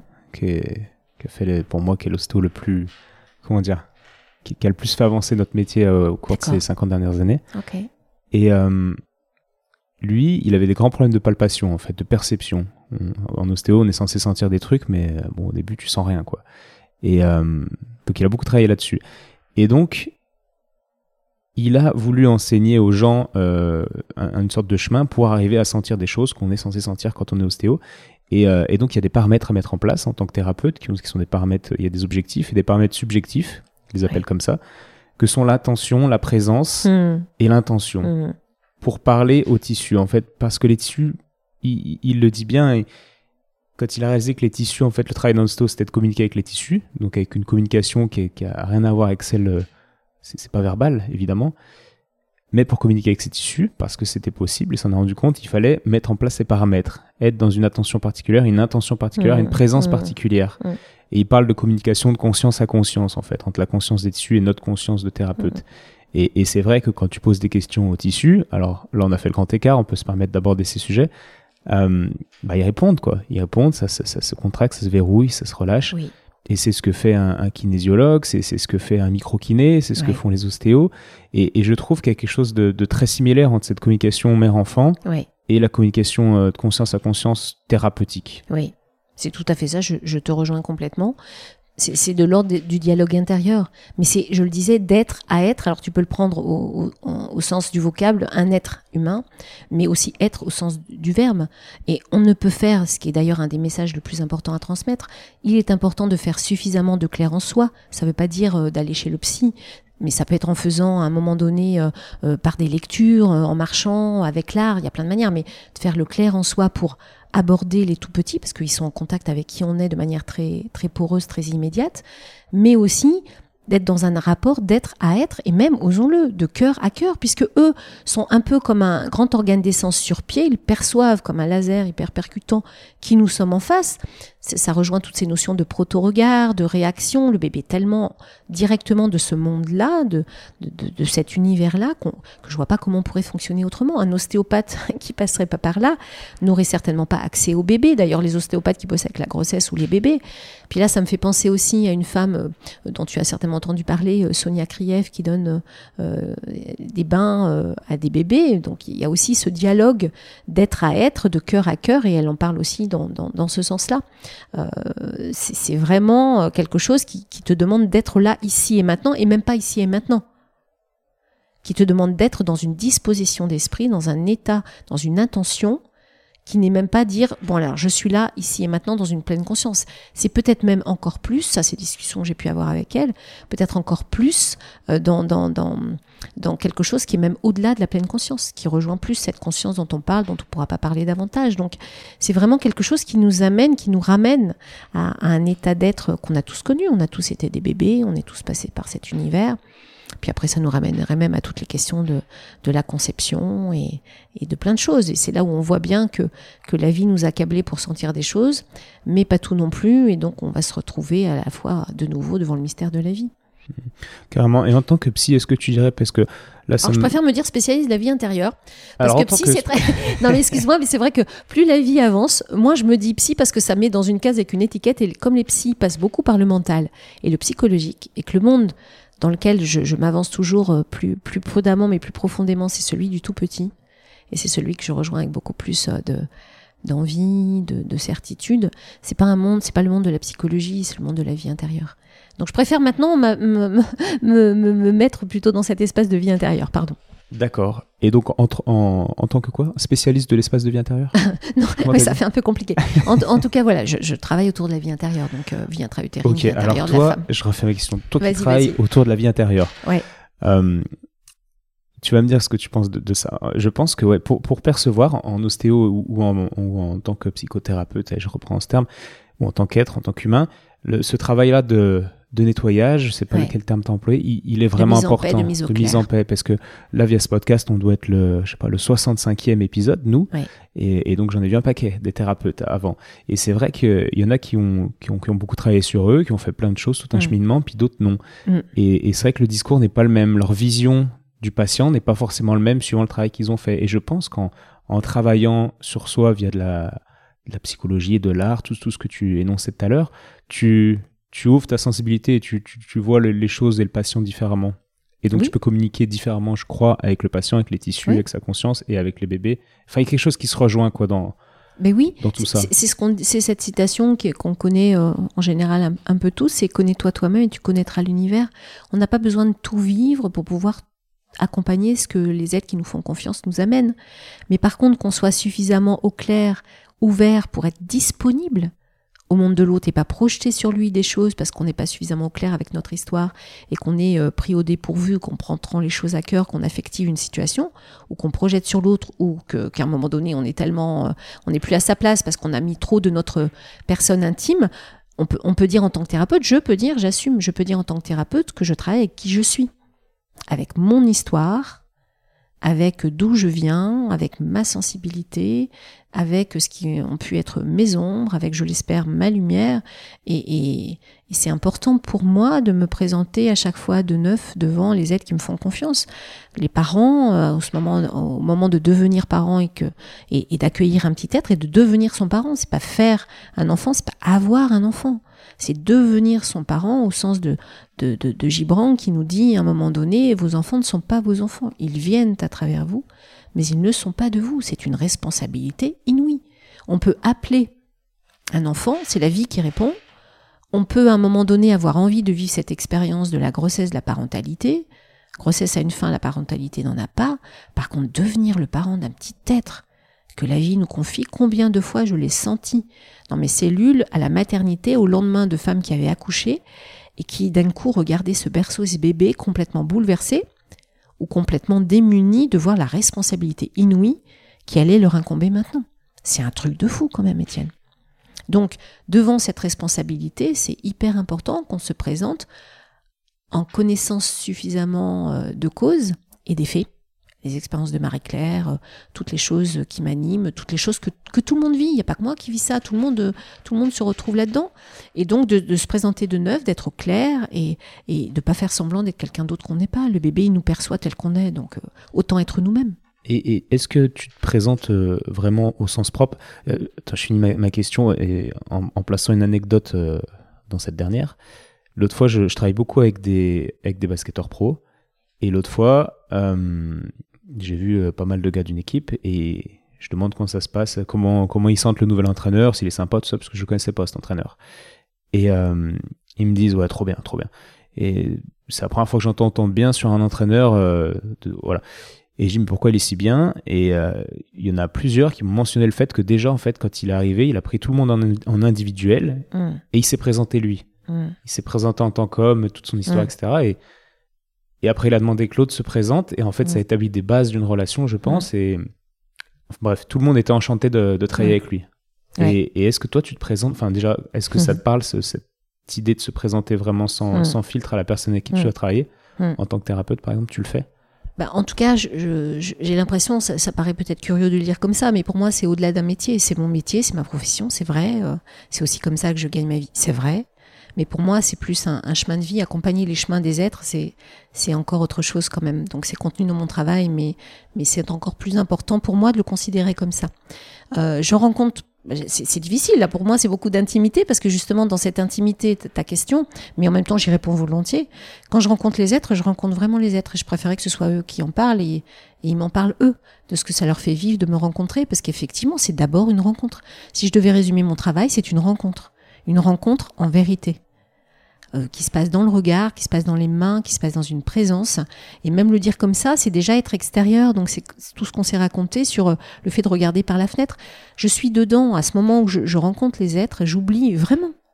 J'oublie qui je suis, comment je m'appelle, mon homme, euh, mes trois enfants, l'heure qu'il est, le jour, je suis avec l'autre. C'est difficile d'expliquer, il faut le vivre. Ceux qui le vivent avec moi le vivent. J'ai rien d'extraordinaire. C'est une disposition avec laquelle je travaille. Si tu, si tu as travaillé avec ça et tu travailles avec ça en tant qu'ostéopathe, une fois qu'on le muscle, bah, tu parlais des basketteurs, les basketteurs, ils ont des muscles que moi j'ai pas. Moi, ce muscle-là, je le muscle intérieurement euh, au quotidien de ma pratique et de ma vie. Donc forcément, c'est une disposition avec laquelle je, qui m'est naturelle maintenant et qui est, qui, qui, est naturelle pour tout le monde, elle est biologique. C'est intéressant ce terme de muscle, donc c'est quelque chose qui se muscle, qui se renforce. C'est ah cet état d'être, de, de, présence, etc. Bah oui, toi qui en tant qu'ostéopathe, je parlais de, de Sonia tout à l'heure, c'est des gens qui travaillent avec ça au quotidien. Ben voilà, une fois que tu l'as senti sensiblement, ça y est, ça t'a ouvert une porte, t'y es quoi. As pas, quand je dis tu y es, c'est pas euh, t'es parvenu, euh, tu sais tout, hein. Mais tu as ouvert une porte, tu connais la voie, tu peux la réemprunter toujours avec des conditions de pudeur, de respect, d'humilité et de rencontre. Intéressant, ça rejoint un, podcast que j'ai fait avec François Levin, je ne sais pas si tu connais. Alors je connais tous ces noms-là, mais il y a tellement de gens qui ont des choses formidables, mais j'irai regarder tout ça. C'est le gars qui a, inventé, enfin créé les écoles de psychologie biodynamique en France. Ah oui, c'est ce, dont tu parlais. Et, et, ce qu'il ce dit est, vraiment vraiment pertinent dans le podcast, c'est dans le numéro 40, je crois. C'est même sûr. Et, euh, il explique qu'il était allé voir euh, Garda Boyensen, donc c'est celle qui a, qui a pas mal écrit, qui a très travaillé et développé cette, euh, cette euh, philosophie de la psychologie biodynamique. Et il racontait qu'il était allé le voir, la voir en Angleterre et que qu'il avait fait une séance avec elle et puis et puis il lui parlait français puis il, s'était dit putain jamais on m'a écouté à mm. ce point-là quoi. Mm. Et le lendemain elle faisait comme comme tu fais, elle faisait mm, il décrit. Et le lendemain, il retourne la voir et il se rend compte qu'en fait, elle parle pas français. Et qu'en fait, elle était dans un tel état d'ouverture que il se sentait compris comme il l'avait jamais été euh, via quelqu'un qui ne parlait même pas sa langue et qui comprenait rien à ce qu'il disait quoi. Mais c'est rigolo ce que tu dis parce que ça me rappelle une anecdote mais la plus personnelle. Euh, je sais pas si j'en, parle dans l'ouvrage mais en tout cas dans un voyage qu'on avait fait en Islande avec mon mari Et on s'était retrouvé dans un espèce de fjord, hein, vraiment, il y a rien, des voilà. Et, et on s'est retrouvé dans une auberge de jeunesse, euh, voilà, avec des gens, on devait dormir là. Euh. et puis il se trouve que comme vraiment c'était très isolé, euh, il y avait la répétition d'un spectacle dont ils allaient donner la première le soir. Et donc ceux qui nous accueillaient par l'anglais nous disent, bah voilà, si vous voulez venir voir la répétition, ça peut être sympa. Il y avait rien d'autre à faire, même si le, paysage et le pays est juste sublime. effectivement, on était isolés, il faisait moche, il faisait vraiment pas moche, il faisait une météo très très très forte dehors. Donc on est resté dedans, on a assisté au spectacle. Et donc, je ne sais pas si tu as une petite idée d'islandais écrit ou parlé, mais c'est même pas de l'allemand, c'est d'une gutturalité euh, incroyable. Et donc, euh, voilà, c'est même pas la peine d'essayer de, comprendre. Par contre, j'étais tellement émerveillée, moi, de, des éléments euh, tellement incroyables, justement, d'eau, de glace, de geyser en Islande. Je me sentais tellement ouverte à cet air que j'avais jamais respiré vraiment. Étienne euh, avant là-bas. Enfin, tu vois, ça m'émeut de, repenser à ça. Et le paysage, les paysages étaient tellement sublimes que je pense que j'étais dans un état d'ouverture euh, peut-être particulier, j'en sais rien, je le dis là à cet instant. Mais quand on s'est retrouvé le soir au spectacle, euh, j'ai suivi le spectacle et ils étaient tellement incarnés que le soir après, quand on a mangé tous ensemble, ils ont dit alors, ben, c'était pas trop difficile de suivre le spectacle. Est-ce que vous avez compris quelque chose Et j'ai expliqué avec mon, anglais un, un, peu primaire ce que j'avais compris. Et ils étaient très étonnés de dire mais c'est exactement ça. Mais, mais le bébé, les animaux ont un langage. Ils nous ont pas attendu euh, qu'on les étudie pour, pour communiquer. Les arbres, le végétal a un langage, les virus certainement ont un langage. Et donc à un moment donné, les bébés communiquent, ont un langage. C'est pas parce qu'on n'a pas accès à leur langage euh, qu'à un moment donné, euh, euh, ça communique pas. Donc là, pour revenir à ce spectacle, à ce que tu dis, la compréhension, mais elle passe par tellement d'autres canaux que la langue articulée humaine, qu'elle soit de tel ou tel continent, le français pour toi et moi. Donc évidemment que qu'on peut se comprendre et que et que, que se sentir. On revient à sentir, se sentir, mais les, parents, les mères avec leur bébé sentent le bébé. Combien de mères vont dire je suis pas tranquille, enceinte ou pas, en disant j'y vais, même si mes sœurs disent non, non, il y a rien. Et donc, effectivement, quand on est bien câblé, centré dans le sensible, dans son, dans son corps, on sent des choses. Pas besoin, j'ai un peu perdu le fil de ce qu'on se disait, mais il y a vraiment ce langage, le langage articulé, il arrive après. Pourquoi nous étonnons, nous, que ce langage biologique intérieur, que la petite voix silencieuse qu'on peut utiliser, dont tu parlais tout à l'heure, qu'on n'a pas encore parlé, marche même mieux mais statistiquement la différence n'est pas suffisante pour qu'on dise que c'est plus fort, marche encore mieux que la voix articulée. Mais c'est la voix, à un moment donné, avec laquelle le bébé a fonctionné pendant neuf mois. Au moins neuf mois, en tout cas neuf mois, là encore dans notre monde, calculé depuis notre monde. on va revenir juste après à cette voix intérieure quand même, pour, parce que c'est un sujet qui, me tient à cœur. Je voudrais pas repartir à Lyon sans, sans avoir euh, euh, parlé en détail de ça, mais euh, est-ce que c'est possible pour finir avec cet état d'ouverture en tant que thérapeute, etc., l'état dans lequel tu étais dans le mm. spectacle, est-ce que c'est possible de travailler 60 heures par semaine et, d'y être 60 heures par semaine dans cet état d'ouverture? En fait, je me dis que oh, ça, prend, ça mm. prend beaucoup d'énergie. Ça, prend, ça prend de l'énergie et finalement, oui et non. C'est-à-dire que ça prend de l'énergie quand même d'être dans cette rencontre. Pourquoi? Parce que l'être humain, il n'est pas câblé pour ça naturellement. Il faut qu'il aille le rechercher, qu'il a perdu, qu'il a un autre fonctionnement. Donc, ça demande un état d'esprit et finalement rentrer et sortir de cet état d'esprit est peut-être plus coûteux. Tu vois, c'est quand, on en parle, ça, me, ramène à, à, mes consultations. Euh, j'ai pu parfois faire des consultations où, où je rencontrais des êtres les uns après les autres. C'est pas que j'enchaînais les uns après les autres. Pourquoi? Parce que j'ai mis du temps à trouver mon fonctionnement. Parce qu'à un moment donné, si je mettais une pause, moi je redescendais. Je m'en suis aperçue au fur et à mesure du temps, pas au début. Et puis retourner dans la rencontre, me redemander. Et finalement, c'est un peu comme, euh, comme un échauffement pour le sport. Tu t'échauffes, après tu te refroidis, tu te réchauffes, etc. Intérieurement, ça marche un peu pareil. Donc, donc je savais un, un, peu le rythme qui était le mien et à partir de quand ce rythme était trop soutenu. Donc, j'arrivais à voir dans, dans, dans ce fil les uns après les autres quelque chose qui justement était au service des autres après parce que j'étais dans une disposition qui était déjà là et qui, après la main qui quittait et le regard qui disait au revoir jusqu'au bout de la porte, me permettait de connecter à l'instant d'après vraiment l'autre. Et il faut le vivre pour, pour le ressentir. Par contre, non, l'être humain n'est pas fait pour euh, travailler comme ça 60 heures. Non, les mères ne peuvent pas être disponibles 24 sur 24, complètement à l'écoute de leur bébé, in utero, cette continuité, l'assurée par la biologie et la vie à l'œuvre à travers l'univers maternel, lui propose cette continuité, cette pleine disponibilité dans cette conscience unique, dans ce temps et cet espace qui sont autres. Après, il découvre la Terre. Sur la Terre, il n'y a pas que les humains, mais il découvre pas les humains, il découvre quand même les humains sur Terre, parce que c'est ce qu'on lui présente dans les premiers temps. Et les humains sur Terre, ils ont quoi comme particularité? D'être en grande partie indisponibles. On peut être là, même un père qui va filmer, et penser qu'il faut qu'il prévienne ses parents et déjà faire les mots qu'il va dire. Donc on n'a pas une disponibilité pleine et entière pour les uns et les autres, même quand on écoute les êtres qu'on aime, pas tout le temps. Et en même temps, pas H24, euh, 60 euh, heures par semaine. Donc il faut connaître les modalités de fonctionnement de ce, monde-là pour, pour retrouver la voie. On peut pas l'expliquer, il faut le vivre et on retrouve la voie. Ouais, c'est pas simple, je trouve. Moi, personnellement, pour, euh, je vais pas faire ma psychothérapie dans ce podcast, mais. Bah, tu peux, tu es thérapeute. Ah et tu travailles aussi avec l'intériorité, donc pourquoi on pourrait pas le dire, tu vois enfin, voilà, Moi, ça me dérange pas du tout. Mais j'ai du mal, j'ai du mal, par exemple, le soir, quand je rentre chez moi, j'ai du mal à, être euh, dans, comment dire, dans un état d'esprit, dans une, une position d'accueil comme je le suis. J'aimerais, mais comme je le suis en, consulte. Et j'ai l'impression que, que, je sature et que je peux plus, que je suis plus dispo, quoi. Et c'est triste, parce que j'aimerais être dispo. Euh, autant avec mes patients qu'avec ma famille, qu'avec mes potes. J'entends, j'entends que tu trouves ça triste et je, peux même dire que je comprends parce que ça peut me mettre dans la même tristesse parfois en me disant qu'est-ce que j'aimerais offrir cette jolie qualité, surtout aux êtres que j'ai choisis et que j'aime encore autrement, parce qu'on aime beaucoup nos patients aussi, mais autrement. Euh, mais euh, on n'est pas fait pour. Et puis, si on se repose pas dans notre abri, si on se laisse pas aller dans notre vulnérabilité ou notre fatigue ou notre saturation avec les êtres en qui on a confiance, où est-ce qu'on va le faire? Donc euh, les autres nous, donnent, nous demandent une et nous donnent une confiance euh, à laquelle on a envie d'être au rendez-vous, je crois. Donc euh, c'est triste, mais finalement on ne devrait pas être triste, ça me paraît juste normal. On est juste humain. Et notre vulnérabilité nous permet d'être plus humble, je crois, dans les rencontres avec les autres. Et juste nous, c'est quand même pas mal, on n'est pas parfait.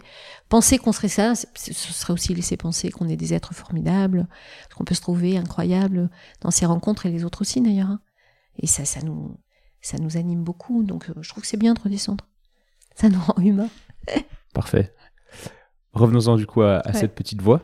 Est-ce que tu peux nous, ou la voix intérieure, qui est la même chose, oui. est-ce que tu peux nous, nous, en parler, que ce soit clair, ce concept? Oui.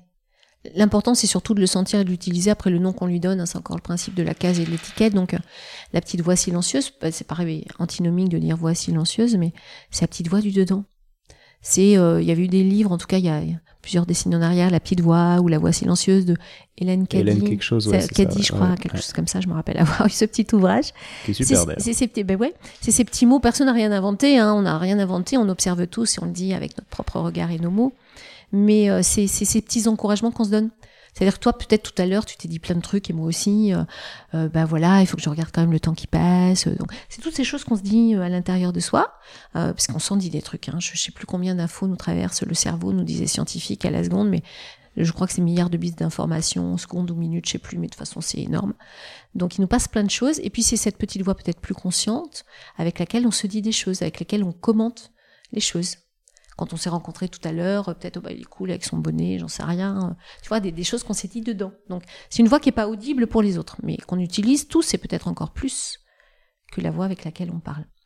Donc la petite voix silencieuse, ça, ça avait été une révélation euh, euh, aussi. C'est euh, ces mères qui disent mais non, moi je ne parle pas euh, à mon bébé parce que je me trouve ridicule ou que parler à voix haute, euh, j'ai l'impression que c'est un truc de psy. Ou d'ailleurs souvent on l'a dit, hein, parler à son bébé, adressez-vous à votre bébé, et ça a été très considéré comme un truc de psy parce que nous les psys on n'est pas toujours très abordables non plus ou très mental souvent. Normal, la psychologie de l'enfant, de l'adulte devient de la psychologie effectivement. Et, donc euh, les mères pensaient qu'à un moment donné c'était parler, parler à voix articulée, audible. Mais il y a une mère qui peut dire, qui peut te dire, mais non, moi je parle à mon bébé euh, intérieurement, ou je lui parle en mettant ma main, quand je mets ma main sur mon ventre et qui réagit. Bah, il y a plein de canaux de communication, évidemment. Il faut trouver le sien. Et donc la voix silencieuse, on s'est aperçu euh, que ça marchait très bien, on le sait tous, mais une des expériences de Marie-Claire, ça fait partie euh, des deux que moi j'ai retenues, puisqu'elle en a fait, je redis, des dizaines. Les deux qui m'ont parlé, c'est celle des jumeaux, qui parlent de la question de l'intention, qui en est un, deux ou trois une intention relie une mère à un bébé. Donc on en reparlera peut-être juste après. Et la deuxième, c'est cette voix silencieuse qui fonctionne encore même plus que la voix audible. Ça veut dire que si une mère parle à l'intérieur d'elle-même, même à son enfant né, qui dort, il réagit encore. Et donc ça, je trouve que c'est un pan magnifique pour nous les thérapeutes, les accompagnants, parce qu'on peut s'adresser à un bébé qui est dans le ventre d'une mère, avec humilité, hein, parce que c'est pas notre bébé. On peut s'adresser à un bébé qui est en train d'être réanimé de l'autre côté, un père, un parent, une mère, une autre mère, un coparent, même dans un transfert de, de, sa compagne, peut continuer à parler à son enfant et parler intérieurement à ce qu'on aime, mais on le sait très bien. Combien de fois on a vécu euh, euh, d'être, euh, d'être, je vais partager quelque chose d'intime, je me sens en intimité avec toi, tant pis s'il y a plein de gens qui entendent, mais moi je me souviens, j'étais à un carnaval, un carnaval de Nice, ça va forcément m'émouvoir, mais c'était juste magnifique, il faisait très très beau, on avait passé du temps, c'était très chouette, c'était il y a longtemps. Et le lendemain matin, je me réveille en pleurs. Alors que j'étais très heureuse dans les bras de mon homme et que ça, en pleurs. J'ouvre les, les, volets, il pleut, je me dis, bah tiens, je sais pas, il pleut, comme je suis sensible, peut-être que voilà. Deux minutes après, la femme, on était dans un, un, petite auberge, et donc la femme vient me réveiller en me disant, parce que j'avais laissé les coordonnées euh, où on était, puisqu'on partait une semaine, puisque nos enfants, enfin peu importe, j'avais laissé mes coordonnées à quelqu'un, et donc la femme d'où on dormait vient me prévenir qu'il faut absolument que je rappelle ma mère, et donc j'ai appris le décès d'un proche euh, à cette occasion, donc c'est un proche auquel j'étais reliée. Donc, euh, donc évidemment qu'on a tous vécu des choses, de penser à quelqu'un, de l'appeler, puis ah tiens, vous m'appelez à ce moment-là. Donc la petite voix du dedans, la, la manière d'être en reliance, euh, avec ou sans intention, avec ou sans conscience, ou en tout cas avec des consciences différentes. Et évidemment que ça marche. Et je pense, et je dis souvent, pardon, hein, mais je. J'ai plus besoin de mettre une pièce d'un euro dans, dans le jukebox, ça parle tout seul. Mais je, je dis souvent parce que j'y crois profondément, et j'ai beau parler beaucoup, c'est presque de l'impudeur pour moi. J'aime autant partir dans un pays où je parle pas et, et je parle pas la langue et, j'aime bien justement être dans le silence. Les gens ont peut-être du mal à croire, mais j'adore le silence. Mais en tout cas, je dis souvent que les peuples premiers euh, riraient beaucoup de nous voir faire euh, peut-être un podcast, euh, euh, d'écrire des livres, de faire des formations sur tout ça, parce que eux le vivent. Alors, ce qui est intéressant peut-être, c'est qu'ils ont, ils ont cette conscience, mais ils n'ont pas besoin de le conscientiser au point de le formaliser. Et peut-être qu'on a besoin des deux coins de la planète, euh, de le ressentir et de le formaliser pour humainement pouvoir euh, évoluer. Mais eux, ils vivent ça naturellement. Ils s'adressent aux éléments, à l'arbre, à l'eau, euh, à la vie, à l'univers, au bébé. Ils, ils, permettent des rituels, des accueils, des choses qui sont évidents. Ils utilisent ce langage. Enfin voilà quoi.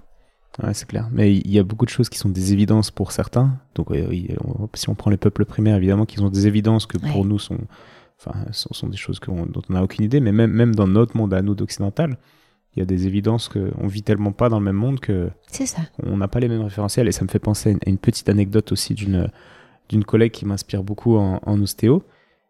Et j'étais jeune ostéo euh, et je lui dis euh, parce que ça m'intriguait cette question de communication tissulaire et je lui dis mais tu parles avec ton intention, pas haute voix hein, mais euh, avec ta petite voix en fait. Est-ce que tu parles avec ta petite voix au tissu? Elle me dit bah bien sûr. Oui. Et, et je l'ai reposé. Elle me dit, mais tu m'as déjà posé cette question. Et euh, l'air de me dire, alors c'est pas tout ce qu'elle voulait me dire, mais j'avais l'impression qu'elle me disait, mais t'es con, quoi. Mais évidemment.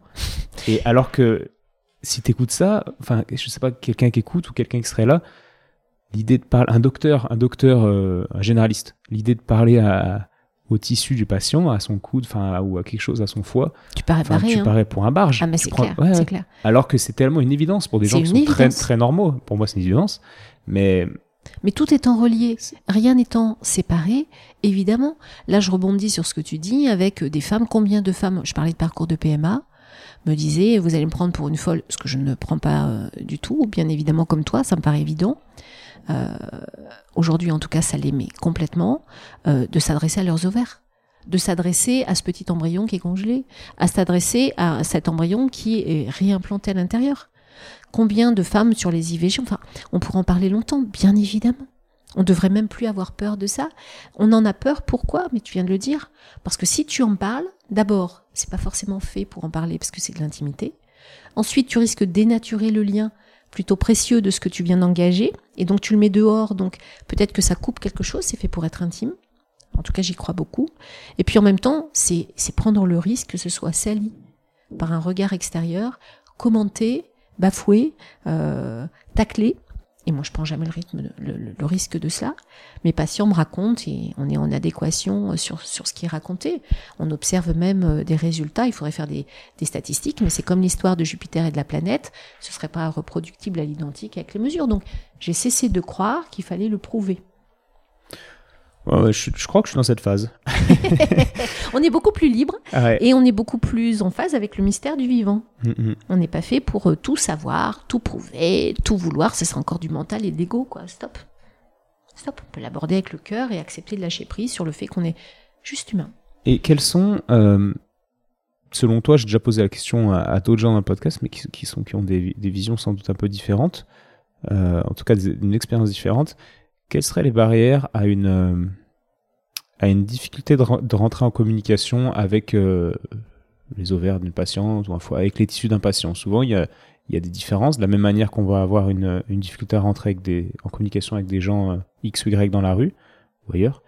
Hmm? Des fois, les tissus réagissent peu. Quelles, quelles sont selon toi les, les, les les grandes barrières, enfin les, les choses assez classiques qui, qui freinent un peu cette communication de petite voix Je pense que c'est l'histoire de la, rencontre, c'est-à-dire que c'est l'histoire pour moi de la sincérité. hein. Ça n'a rien euh, de, petit, de romantique, ce que je dis la sincérité. Pour moi, l'intention de la sincérité, c'est juste, ju- des choses juste énormes de l'ordre de l'intention. C'est-à-dire si tu viens sincèrement pour aider et que tu prends le temps dans ta manière d'être, dans ta disposition d'esprit, de sentir, en demandant l'autorisation explicite ou implicite à l'être, c'est-à-dire quelque chose de sincère ou quelque chose se dit oui, tu peux aller, il n'y a aucune raison que ça n'ouvre pas. À partir du moment où il y a des choses, c'est que probablement ou l'être n'est pas n'autorise pas, ou parce qu'il n'est pas prêt, ou parce qu'il y a encore un intérêt, une utilité à ce qui est en train de se passer, ou parce qu'il faut rajouter des couches parce qu'il y a un seuil qui n'a pas été atteint, euh, ou parce qu'à un moment donné, il faut que d'autres choses soient levées avant que ça ne se lève. Je pense qu'on retrouverait les pendants euh, euh, physiques et psychiques qu'on sépare, hein, mais qu'on ne devrait pas, puisque le sensible il est dans le physique, le psychique, et que notre corps c'est nous, donc le, le- le- truc est résolu, mais, mais en même temps c'est juste une porte d'entrée pour accéder à ces différentes couches. Donc je pense que c'est aussi accepter de ne pas vouloir pour l'autre, et donc si quelque chose dit vas-y, oui, on y va, et si on sent sincèrement, mais c'est se mettre dans cette disposition sincère, parce que je crois que parmi nous, les thérapeutes, psychothérapeutes, thérapeutes, peu importe, il y a aussi beaucoup d'êtres qui sont dans le vouloir vouloir parce que c'est bien, vouloir être utile, vouloir faire, vouloir avoir des résultats. Et être dans la rencontre nous amène à un juste rythme de l'univers de l'autre, à, à là où ça doit aller, à ce qu'il est prêt, quoi. Donc je sais pas si je réponds à ta question, Ouais, mais c'est euh, une super réponse. J'étais en train de me dire que les gens ont de la chance d'écouter ce podcast euh, gratuitement. Mais c'est énorme ce que tu mais dis. c'est énorme. c'est énorme. Mhm, je te le dis. Écoute, mais euh, voilà. Ok, Non, c'est top. Merci. Ouais, j'ai encore plein de questions. Bah vas-y, après tu choisiras. 1h18. On va, on va quand même. euh, Ouais, mais je, je, je fais toujours des chemins de traverse de J'ai un train dans 50 minutes, mais la gare elle est à, à 5 minutes là. Ah bah elle est juste là, la gare. Donc on, on a encore un peu de 10 temps. minutes, hein, il faut pas que tu partes après, tu files direct. Ouais, ouais, ouais. C'est un train? C'est un train, ouais. C'est un TER C'est un TER. On peut, on peut divaguer, parler du TER, ça fait une petite pause dans le podcast, ça, c'est, c'est- pas de problème. Euh, j'aimerais quand même, j'ai préparé des, des petits cas cliniques. Alors, Oui. je demande pas à ce qu'on les résolve.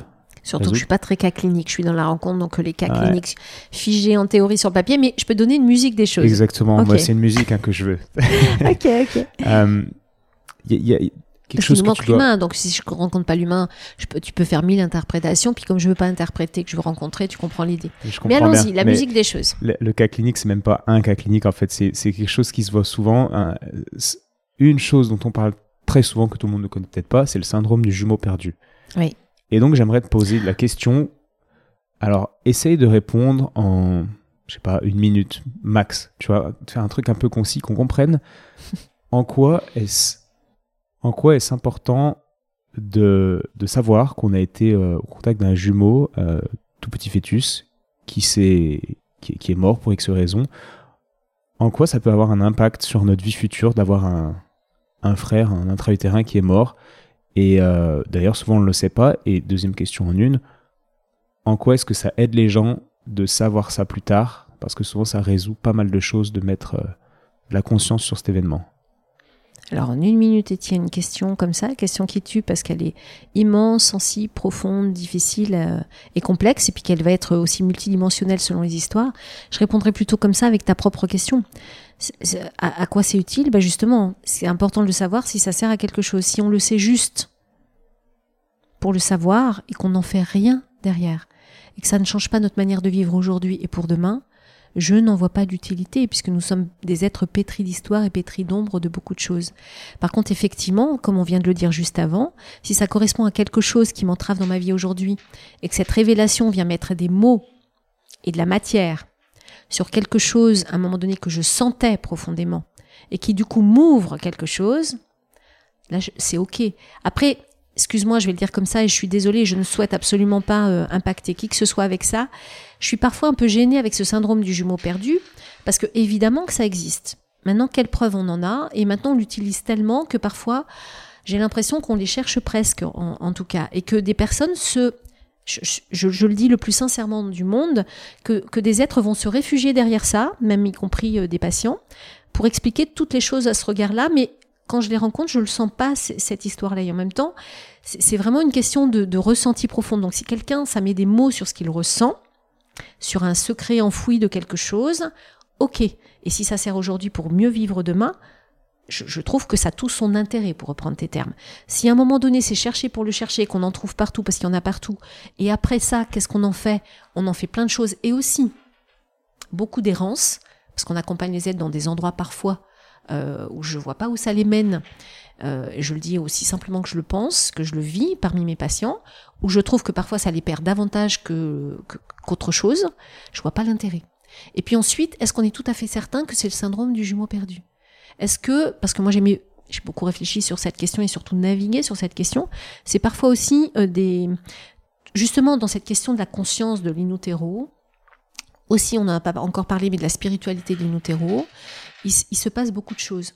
Donc est-ce que c'est quelque chose qui a plutôt trait à la, nostalgie de ce monde-là? Est-ce que c'est quelque chose qui a plutôt trait à éventuellement euh, le, vécu d'un décès dans les tissus de la mère qui date de grossesse précédente, d'un IVG de fausse couche comme j'ai dit tout à l'heure, ou de quelque chose qu'elle a vécu elle-même, d'une présence qu'elle a mortifère qu'elle a vécu elle-même dans le ventre de sa mère, qui a qui a appris euh, pendant sa grossesse à un moment donné que son frère était décédé, par exemple, j'en sais rien, ou son son beau-père? Qu'est-ce qu'on en sait? Donc on induit quelque chose chez quelqu'un dans une certitude qu'on ne sait pas. Par contre, il n'y a que la personne, mais c'est comme pour les rêves. Excuse-moi, je vais te répondre comme ça au final. C'est comme pour les rêves et comme pour les dessins d'enfants. Seuls ceux qui rêvent, seuls ceux qui dessinent, peuvent, comme dans Le Petit Prince, dire de quoi il s'agit. Donc, si ça met des mots, une révélation, et surtout, pas intellectuelle, mais émotionnelle, ça veut dire une émotion profonde, et des mots sur quelque chose que quelqu'un sentait, pressentait depuis longtemps, là je me dis ça a son plein intérêt. Et si ça l'aide à mieux vivre, pas juste être une révélation, on est en plein dedans, ayons le courage d'y aller. Pour tout le reste, je trouve qu'on prend beaucoup de risques et qu'on peut prendre, faire prendre des risques à nos patients et les emmener dans des chemins de traverse qui peuvent être des errances. Je répondrai comme ça. D'accord, c'est une bonne réponse. Alors, deux fois dans, nos discussions, tu as mentionné le fait que les psys étaient très dans le mental. mais Très dans le psychologique. Psychologique, ça vient après. Et, du coup, euh, difficile parce que là, tu dis, moi, ce qui m'importe, c'est est-ce que ça vient. Alors, je le fais avec différentes euh, formulations, mais est-ce que ça vient vibrer dans le patient et est-ce que je sens que ça, ça, ça, ça fait vibrer quelque part un endroit en lui? Mais ça, faut pas être dans le mental pour, pour ce type de prise en ah, charge. On revient à la même chose. Dans cette disposition d'esprit, quand par exemple des patients vont m'amener la musique de leur rêve, parce que moi j'interprète aucun rêve, je me permettrai jamais, c'est de l'intimité ou, m'apporte une création. Je me rappelle une patiente qui m'avait fait un labyrinthe pour me parler de quelque chose de très intime, parce qu'elle me donne accès à son univers en confiance, ou ce patient auquel je pense, en confiance et en conscience. Et parce que je suis dans cette disponibilité, je vais trouver des mots, peut-être, c'est pas je vais trouver des mots, des mots vont me venir, et qui sont comme des points d'acupuncture. Et si mes mots qui viennent en retour de ce qu'elle me dit dans cette pleine écoute et cette disponibilité la touchent, c'est probablement que c'est au bon endroit, ou en tout cas que ça touche quelque chose sincèrement de d'effectif, de, réel. Mais c'est ça ne peut être que par cette émotion de quelque chose qui dit c'est ça. Tu vois, je le fais là avec ma main, les, gens n'ont pas mal la main, mais il y a quelque chose qui s'ouvre et les tissus réagissent. Mais certainement que tu en parlerais mieux que moi. Quand, les aides savent pas dire, moi je travaille avec des ostéos, des femmes enceintes, etc., euh, euh, pendant, pendant la grossesse des femmes, lui va vérifier quelque chose au niveau du crâne, il va sur des mots qu'on a pu dire, et lui va voir ce que le corps raconte, et le corps ne ment jamais. Notre psychisme nous fait raconter des choses qu'on croit sincères et de belles histoires, parfois vraies, parfois fausses. Le corps ne ment jamais. L'être profond ne ment jamais. Les tissus répondent leur vérité. Donc l'émotion, tu vas pas aller la chercher, euh, elle est là ou elle est pas là. Donc des mots justes touchent comme des mots d'acupuncture, ouvrent une émotion qui forcément donne la réponse. En tout cas, pour moi, c'est ce langage avec lequel je travaille. Je vois, je vois très bien. bon, je peux référer encore au, podcast avec Alain Kassoura notamment. Enfin, ça, ça fait écho à, ouais, à, plein plein de choses qui se disent euh, dans ce podcast. De toute façon, c'est moi qui fais ce podcast, donc je fais avec avec qui je suis quoi. Et, ça, ça me rend heureuse. Mais c'est la seule chose qui me rend heureuse parce que j'ai toujours peur de transmettre, même si j'ai tellement envie de transmettre, parce que j'ai peur qu'on interprète des choses sur qui je suis ou sur ce que je peux être euh, ou ce que je peux proposer aux êtres, parce que c'est beaucoup d'intimité quand même, beaucoup de, de, de transparence. Alors que je préfère le vivre comme ça. Mais quand j'entends que ça fait penser à ça, à ça, à ça, et qu'on dit tous des choses communes c'est certainement signe qu'on est à un endroit plutôt juste. Parce que personne n'invente rien et que la biologie est, le vivant est. Si, avec respect, on observe et depuis notre point de vue, on arrive aux mêmes endroits, ça, ça me réconforte et ça, ça, me, rend, ça me rend heureuse. voilà. Génial. Il y a un cas clinique aussi, encore, dont j'aimerais te parler, mais juste pour avoir la musique, comme tu dis. C'est super intéressant parce que j'écoutais un podcast, tu connais Edgar Morin, j'imagine? Oui. oui. Et euh, il y a un podcast, alors je sais plus le titre, si on tape Edgar Morin sur Spotify, je ne sais quoi, et on va voir un podcast, euh, Prenez parti pour les voix de l'amour, quelque chose comme ça, qui est vraiment, vraiment super. Il raconte son histoire qu'il raconte souvent, qu'il est né euh, d'une grossesse non désirée, enfin sa mère avait un problème cardiaque, et quand elle a su qu'elle était, qu'elle était enceinte, elle a pris des produits abortifs pour, pour, pour, pour, ne pas avoir de grossesse. Et quel, quel, quel est l'impact de substances abortives, l'impact potentiel, on va dire, sur un fœtus et sur la vie future euh, de, ce, de cet être? Alors, je vais répondre de, deux manières. La première, c'est tu comprendras que je ne peux pas euh, répondre en une phrase à quelque chose parce qu'il y a des êtres derrière qui l'ont vécu, euh, qui le vivent, qui se posent des questions. Et donc, tout étant chaque, chaque situation unique, et chaque chaque chaque bébé, chaque fœtus, chaque petit fœtus étant unique, on ne sait pas comment, selon euh, ce que la femme aura vécu, comment elle l'aura vécu, quelle aura été la résonance pour ce petit être. Et donc, fonction de qui il est, comment il aura vécu ces choses-là. Donc, ça fait beaucoup trop de bémols pour que je puisse répondre de manière unilatérale. Deuxième chose, c'est ce serait mentir et manquer de courage que de dire que ça n'a pas d'impact. On sait que les analgésiants, que les anesthésies ont un impact physique sur un tout petit qui va naître, ou une opération, ou, un choc lors d'un accident.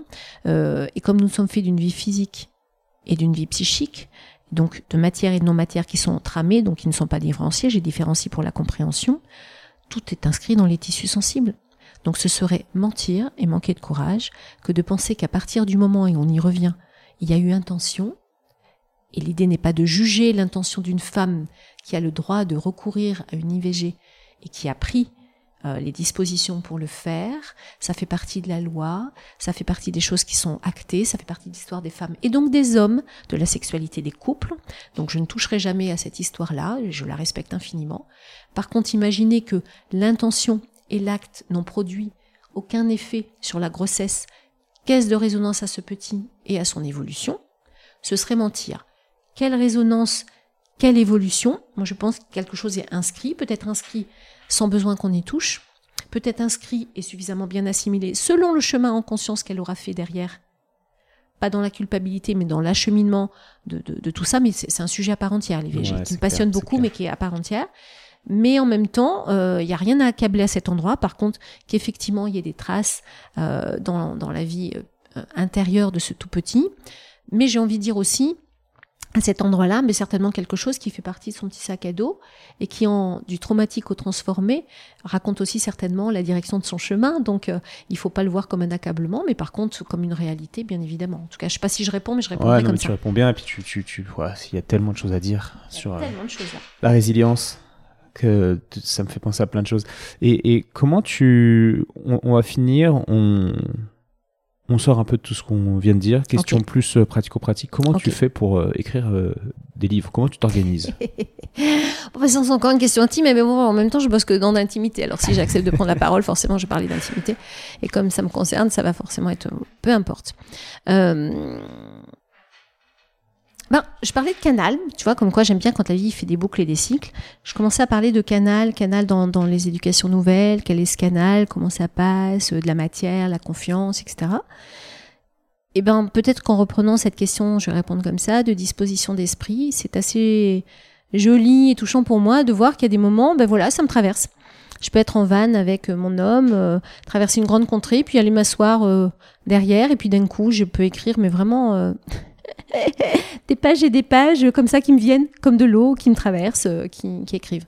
J'ai beaucoup écrit euh, les premiers temps et surtout le premier ouvrage sur le, deuil périnatal, traverser l'épreuve d'une grossesse interrompue. C'est vraiment pour moi la biologie de l'épreuve et, celle-ci, je l'ai travaillée avec euh, de l'émotion, mais aussi avec beaucoup de, mental. J'ai eu à cœur de mettre des mots, d'être précise. Donc ça fonctionne aussi. Et plus j'ai évolué, parce que j'étais déjà adulte quand j'ai écrit, et plus à un moment donné j'ai lâché prise, j'étais dans cette disposition d'esprit, j'ai commencé à sentir, comprendre, mais comprendre dans mes tissus euh, comment tout ça fonctionnait. Et maintenant, j'écris euh, plutôt de manière euh, euh, intuitive et fluide. En tout cas, c'est comme ça que j'aime écrire. C'est-à-dire, les choses me viennent, me traversent. Et je suis toujours animée, mais j'écris. Moi, tu, m'emmènes partager un repas au restaurant. Je vais t'écrire trois phrases sur la, serviette en papier. Ça amuse beaucoup mes amis. Ah, c'est comme ça, toi. je mets des papiers dans mes trucs, dans mes poches. J'en ai pas. J'écris derrière le chéquier, derrière, le derrière truc de rib. J'écris tout le temps, en fait. Et depuis que je suis petite, je baigne dans les livres, donc l'écriture, c'est un truc. Euh, Mais tu te poses quand même, des fois, tu as une. Euh, comment dire Tu te poses euh, à un bureau et tu dis, bon, là, j'écris et je mets en forme quand même ce qui m'a traversé. Alors, jamais un bureau, parce que même dans mon cabinet, pas de bureau, mais, mais je me pose à un endroit qui m'inspire.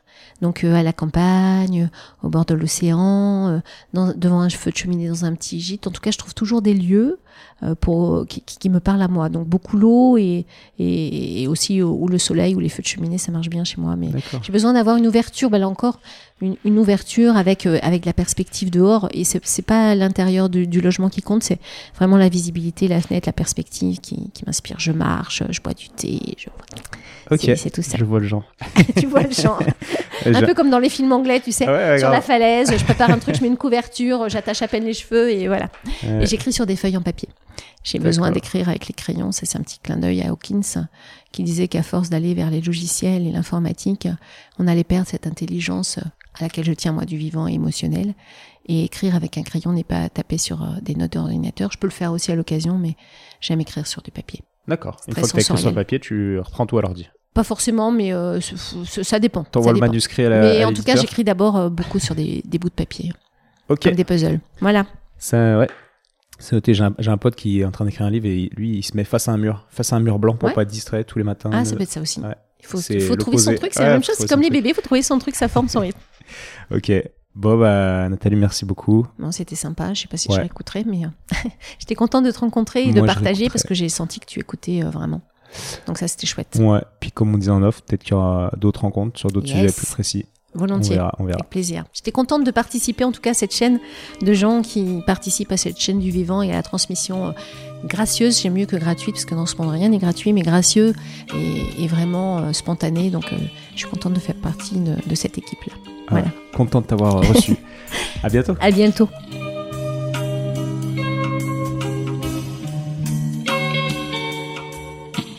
Bravo, tu as écouté cet épisode de Et surtout la santé jusqu'au bout. Donc pour booster ce projet qui a pour but de donner les meilleures infos possibles sur le thème de la santé, je t'invite à aller mettre 5 étoiles et un commentaire sur l'application podcast de l'iPhone de ton voisin. Comme je te l'explique régulièrement, c'est ça qui m'aide à faire monter le podcast au classement et donc ça me crédibilise pour ensuite inviter d'autres experts et ensuite te partager leurs conseils. Donc merci encore. Tu peux également suivre les aventures du projet sur Instagram à Étienne Bulidon et Évidemment, si l'ostéopathie peut t'aider, bah, tu peux venir me consulter au cabinet du 120 rue Montesquieu à Lyon. Si je ne suis pas disponible, c'est Julien ou quelqu'un de l'équipe qui te prendra en charge. A bientôt et bonne fin de journée. Ciao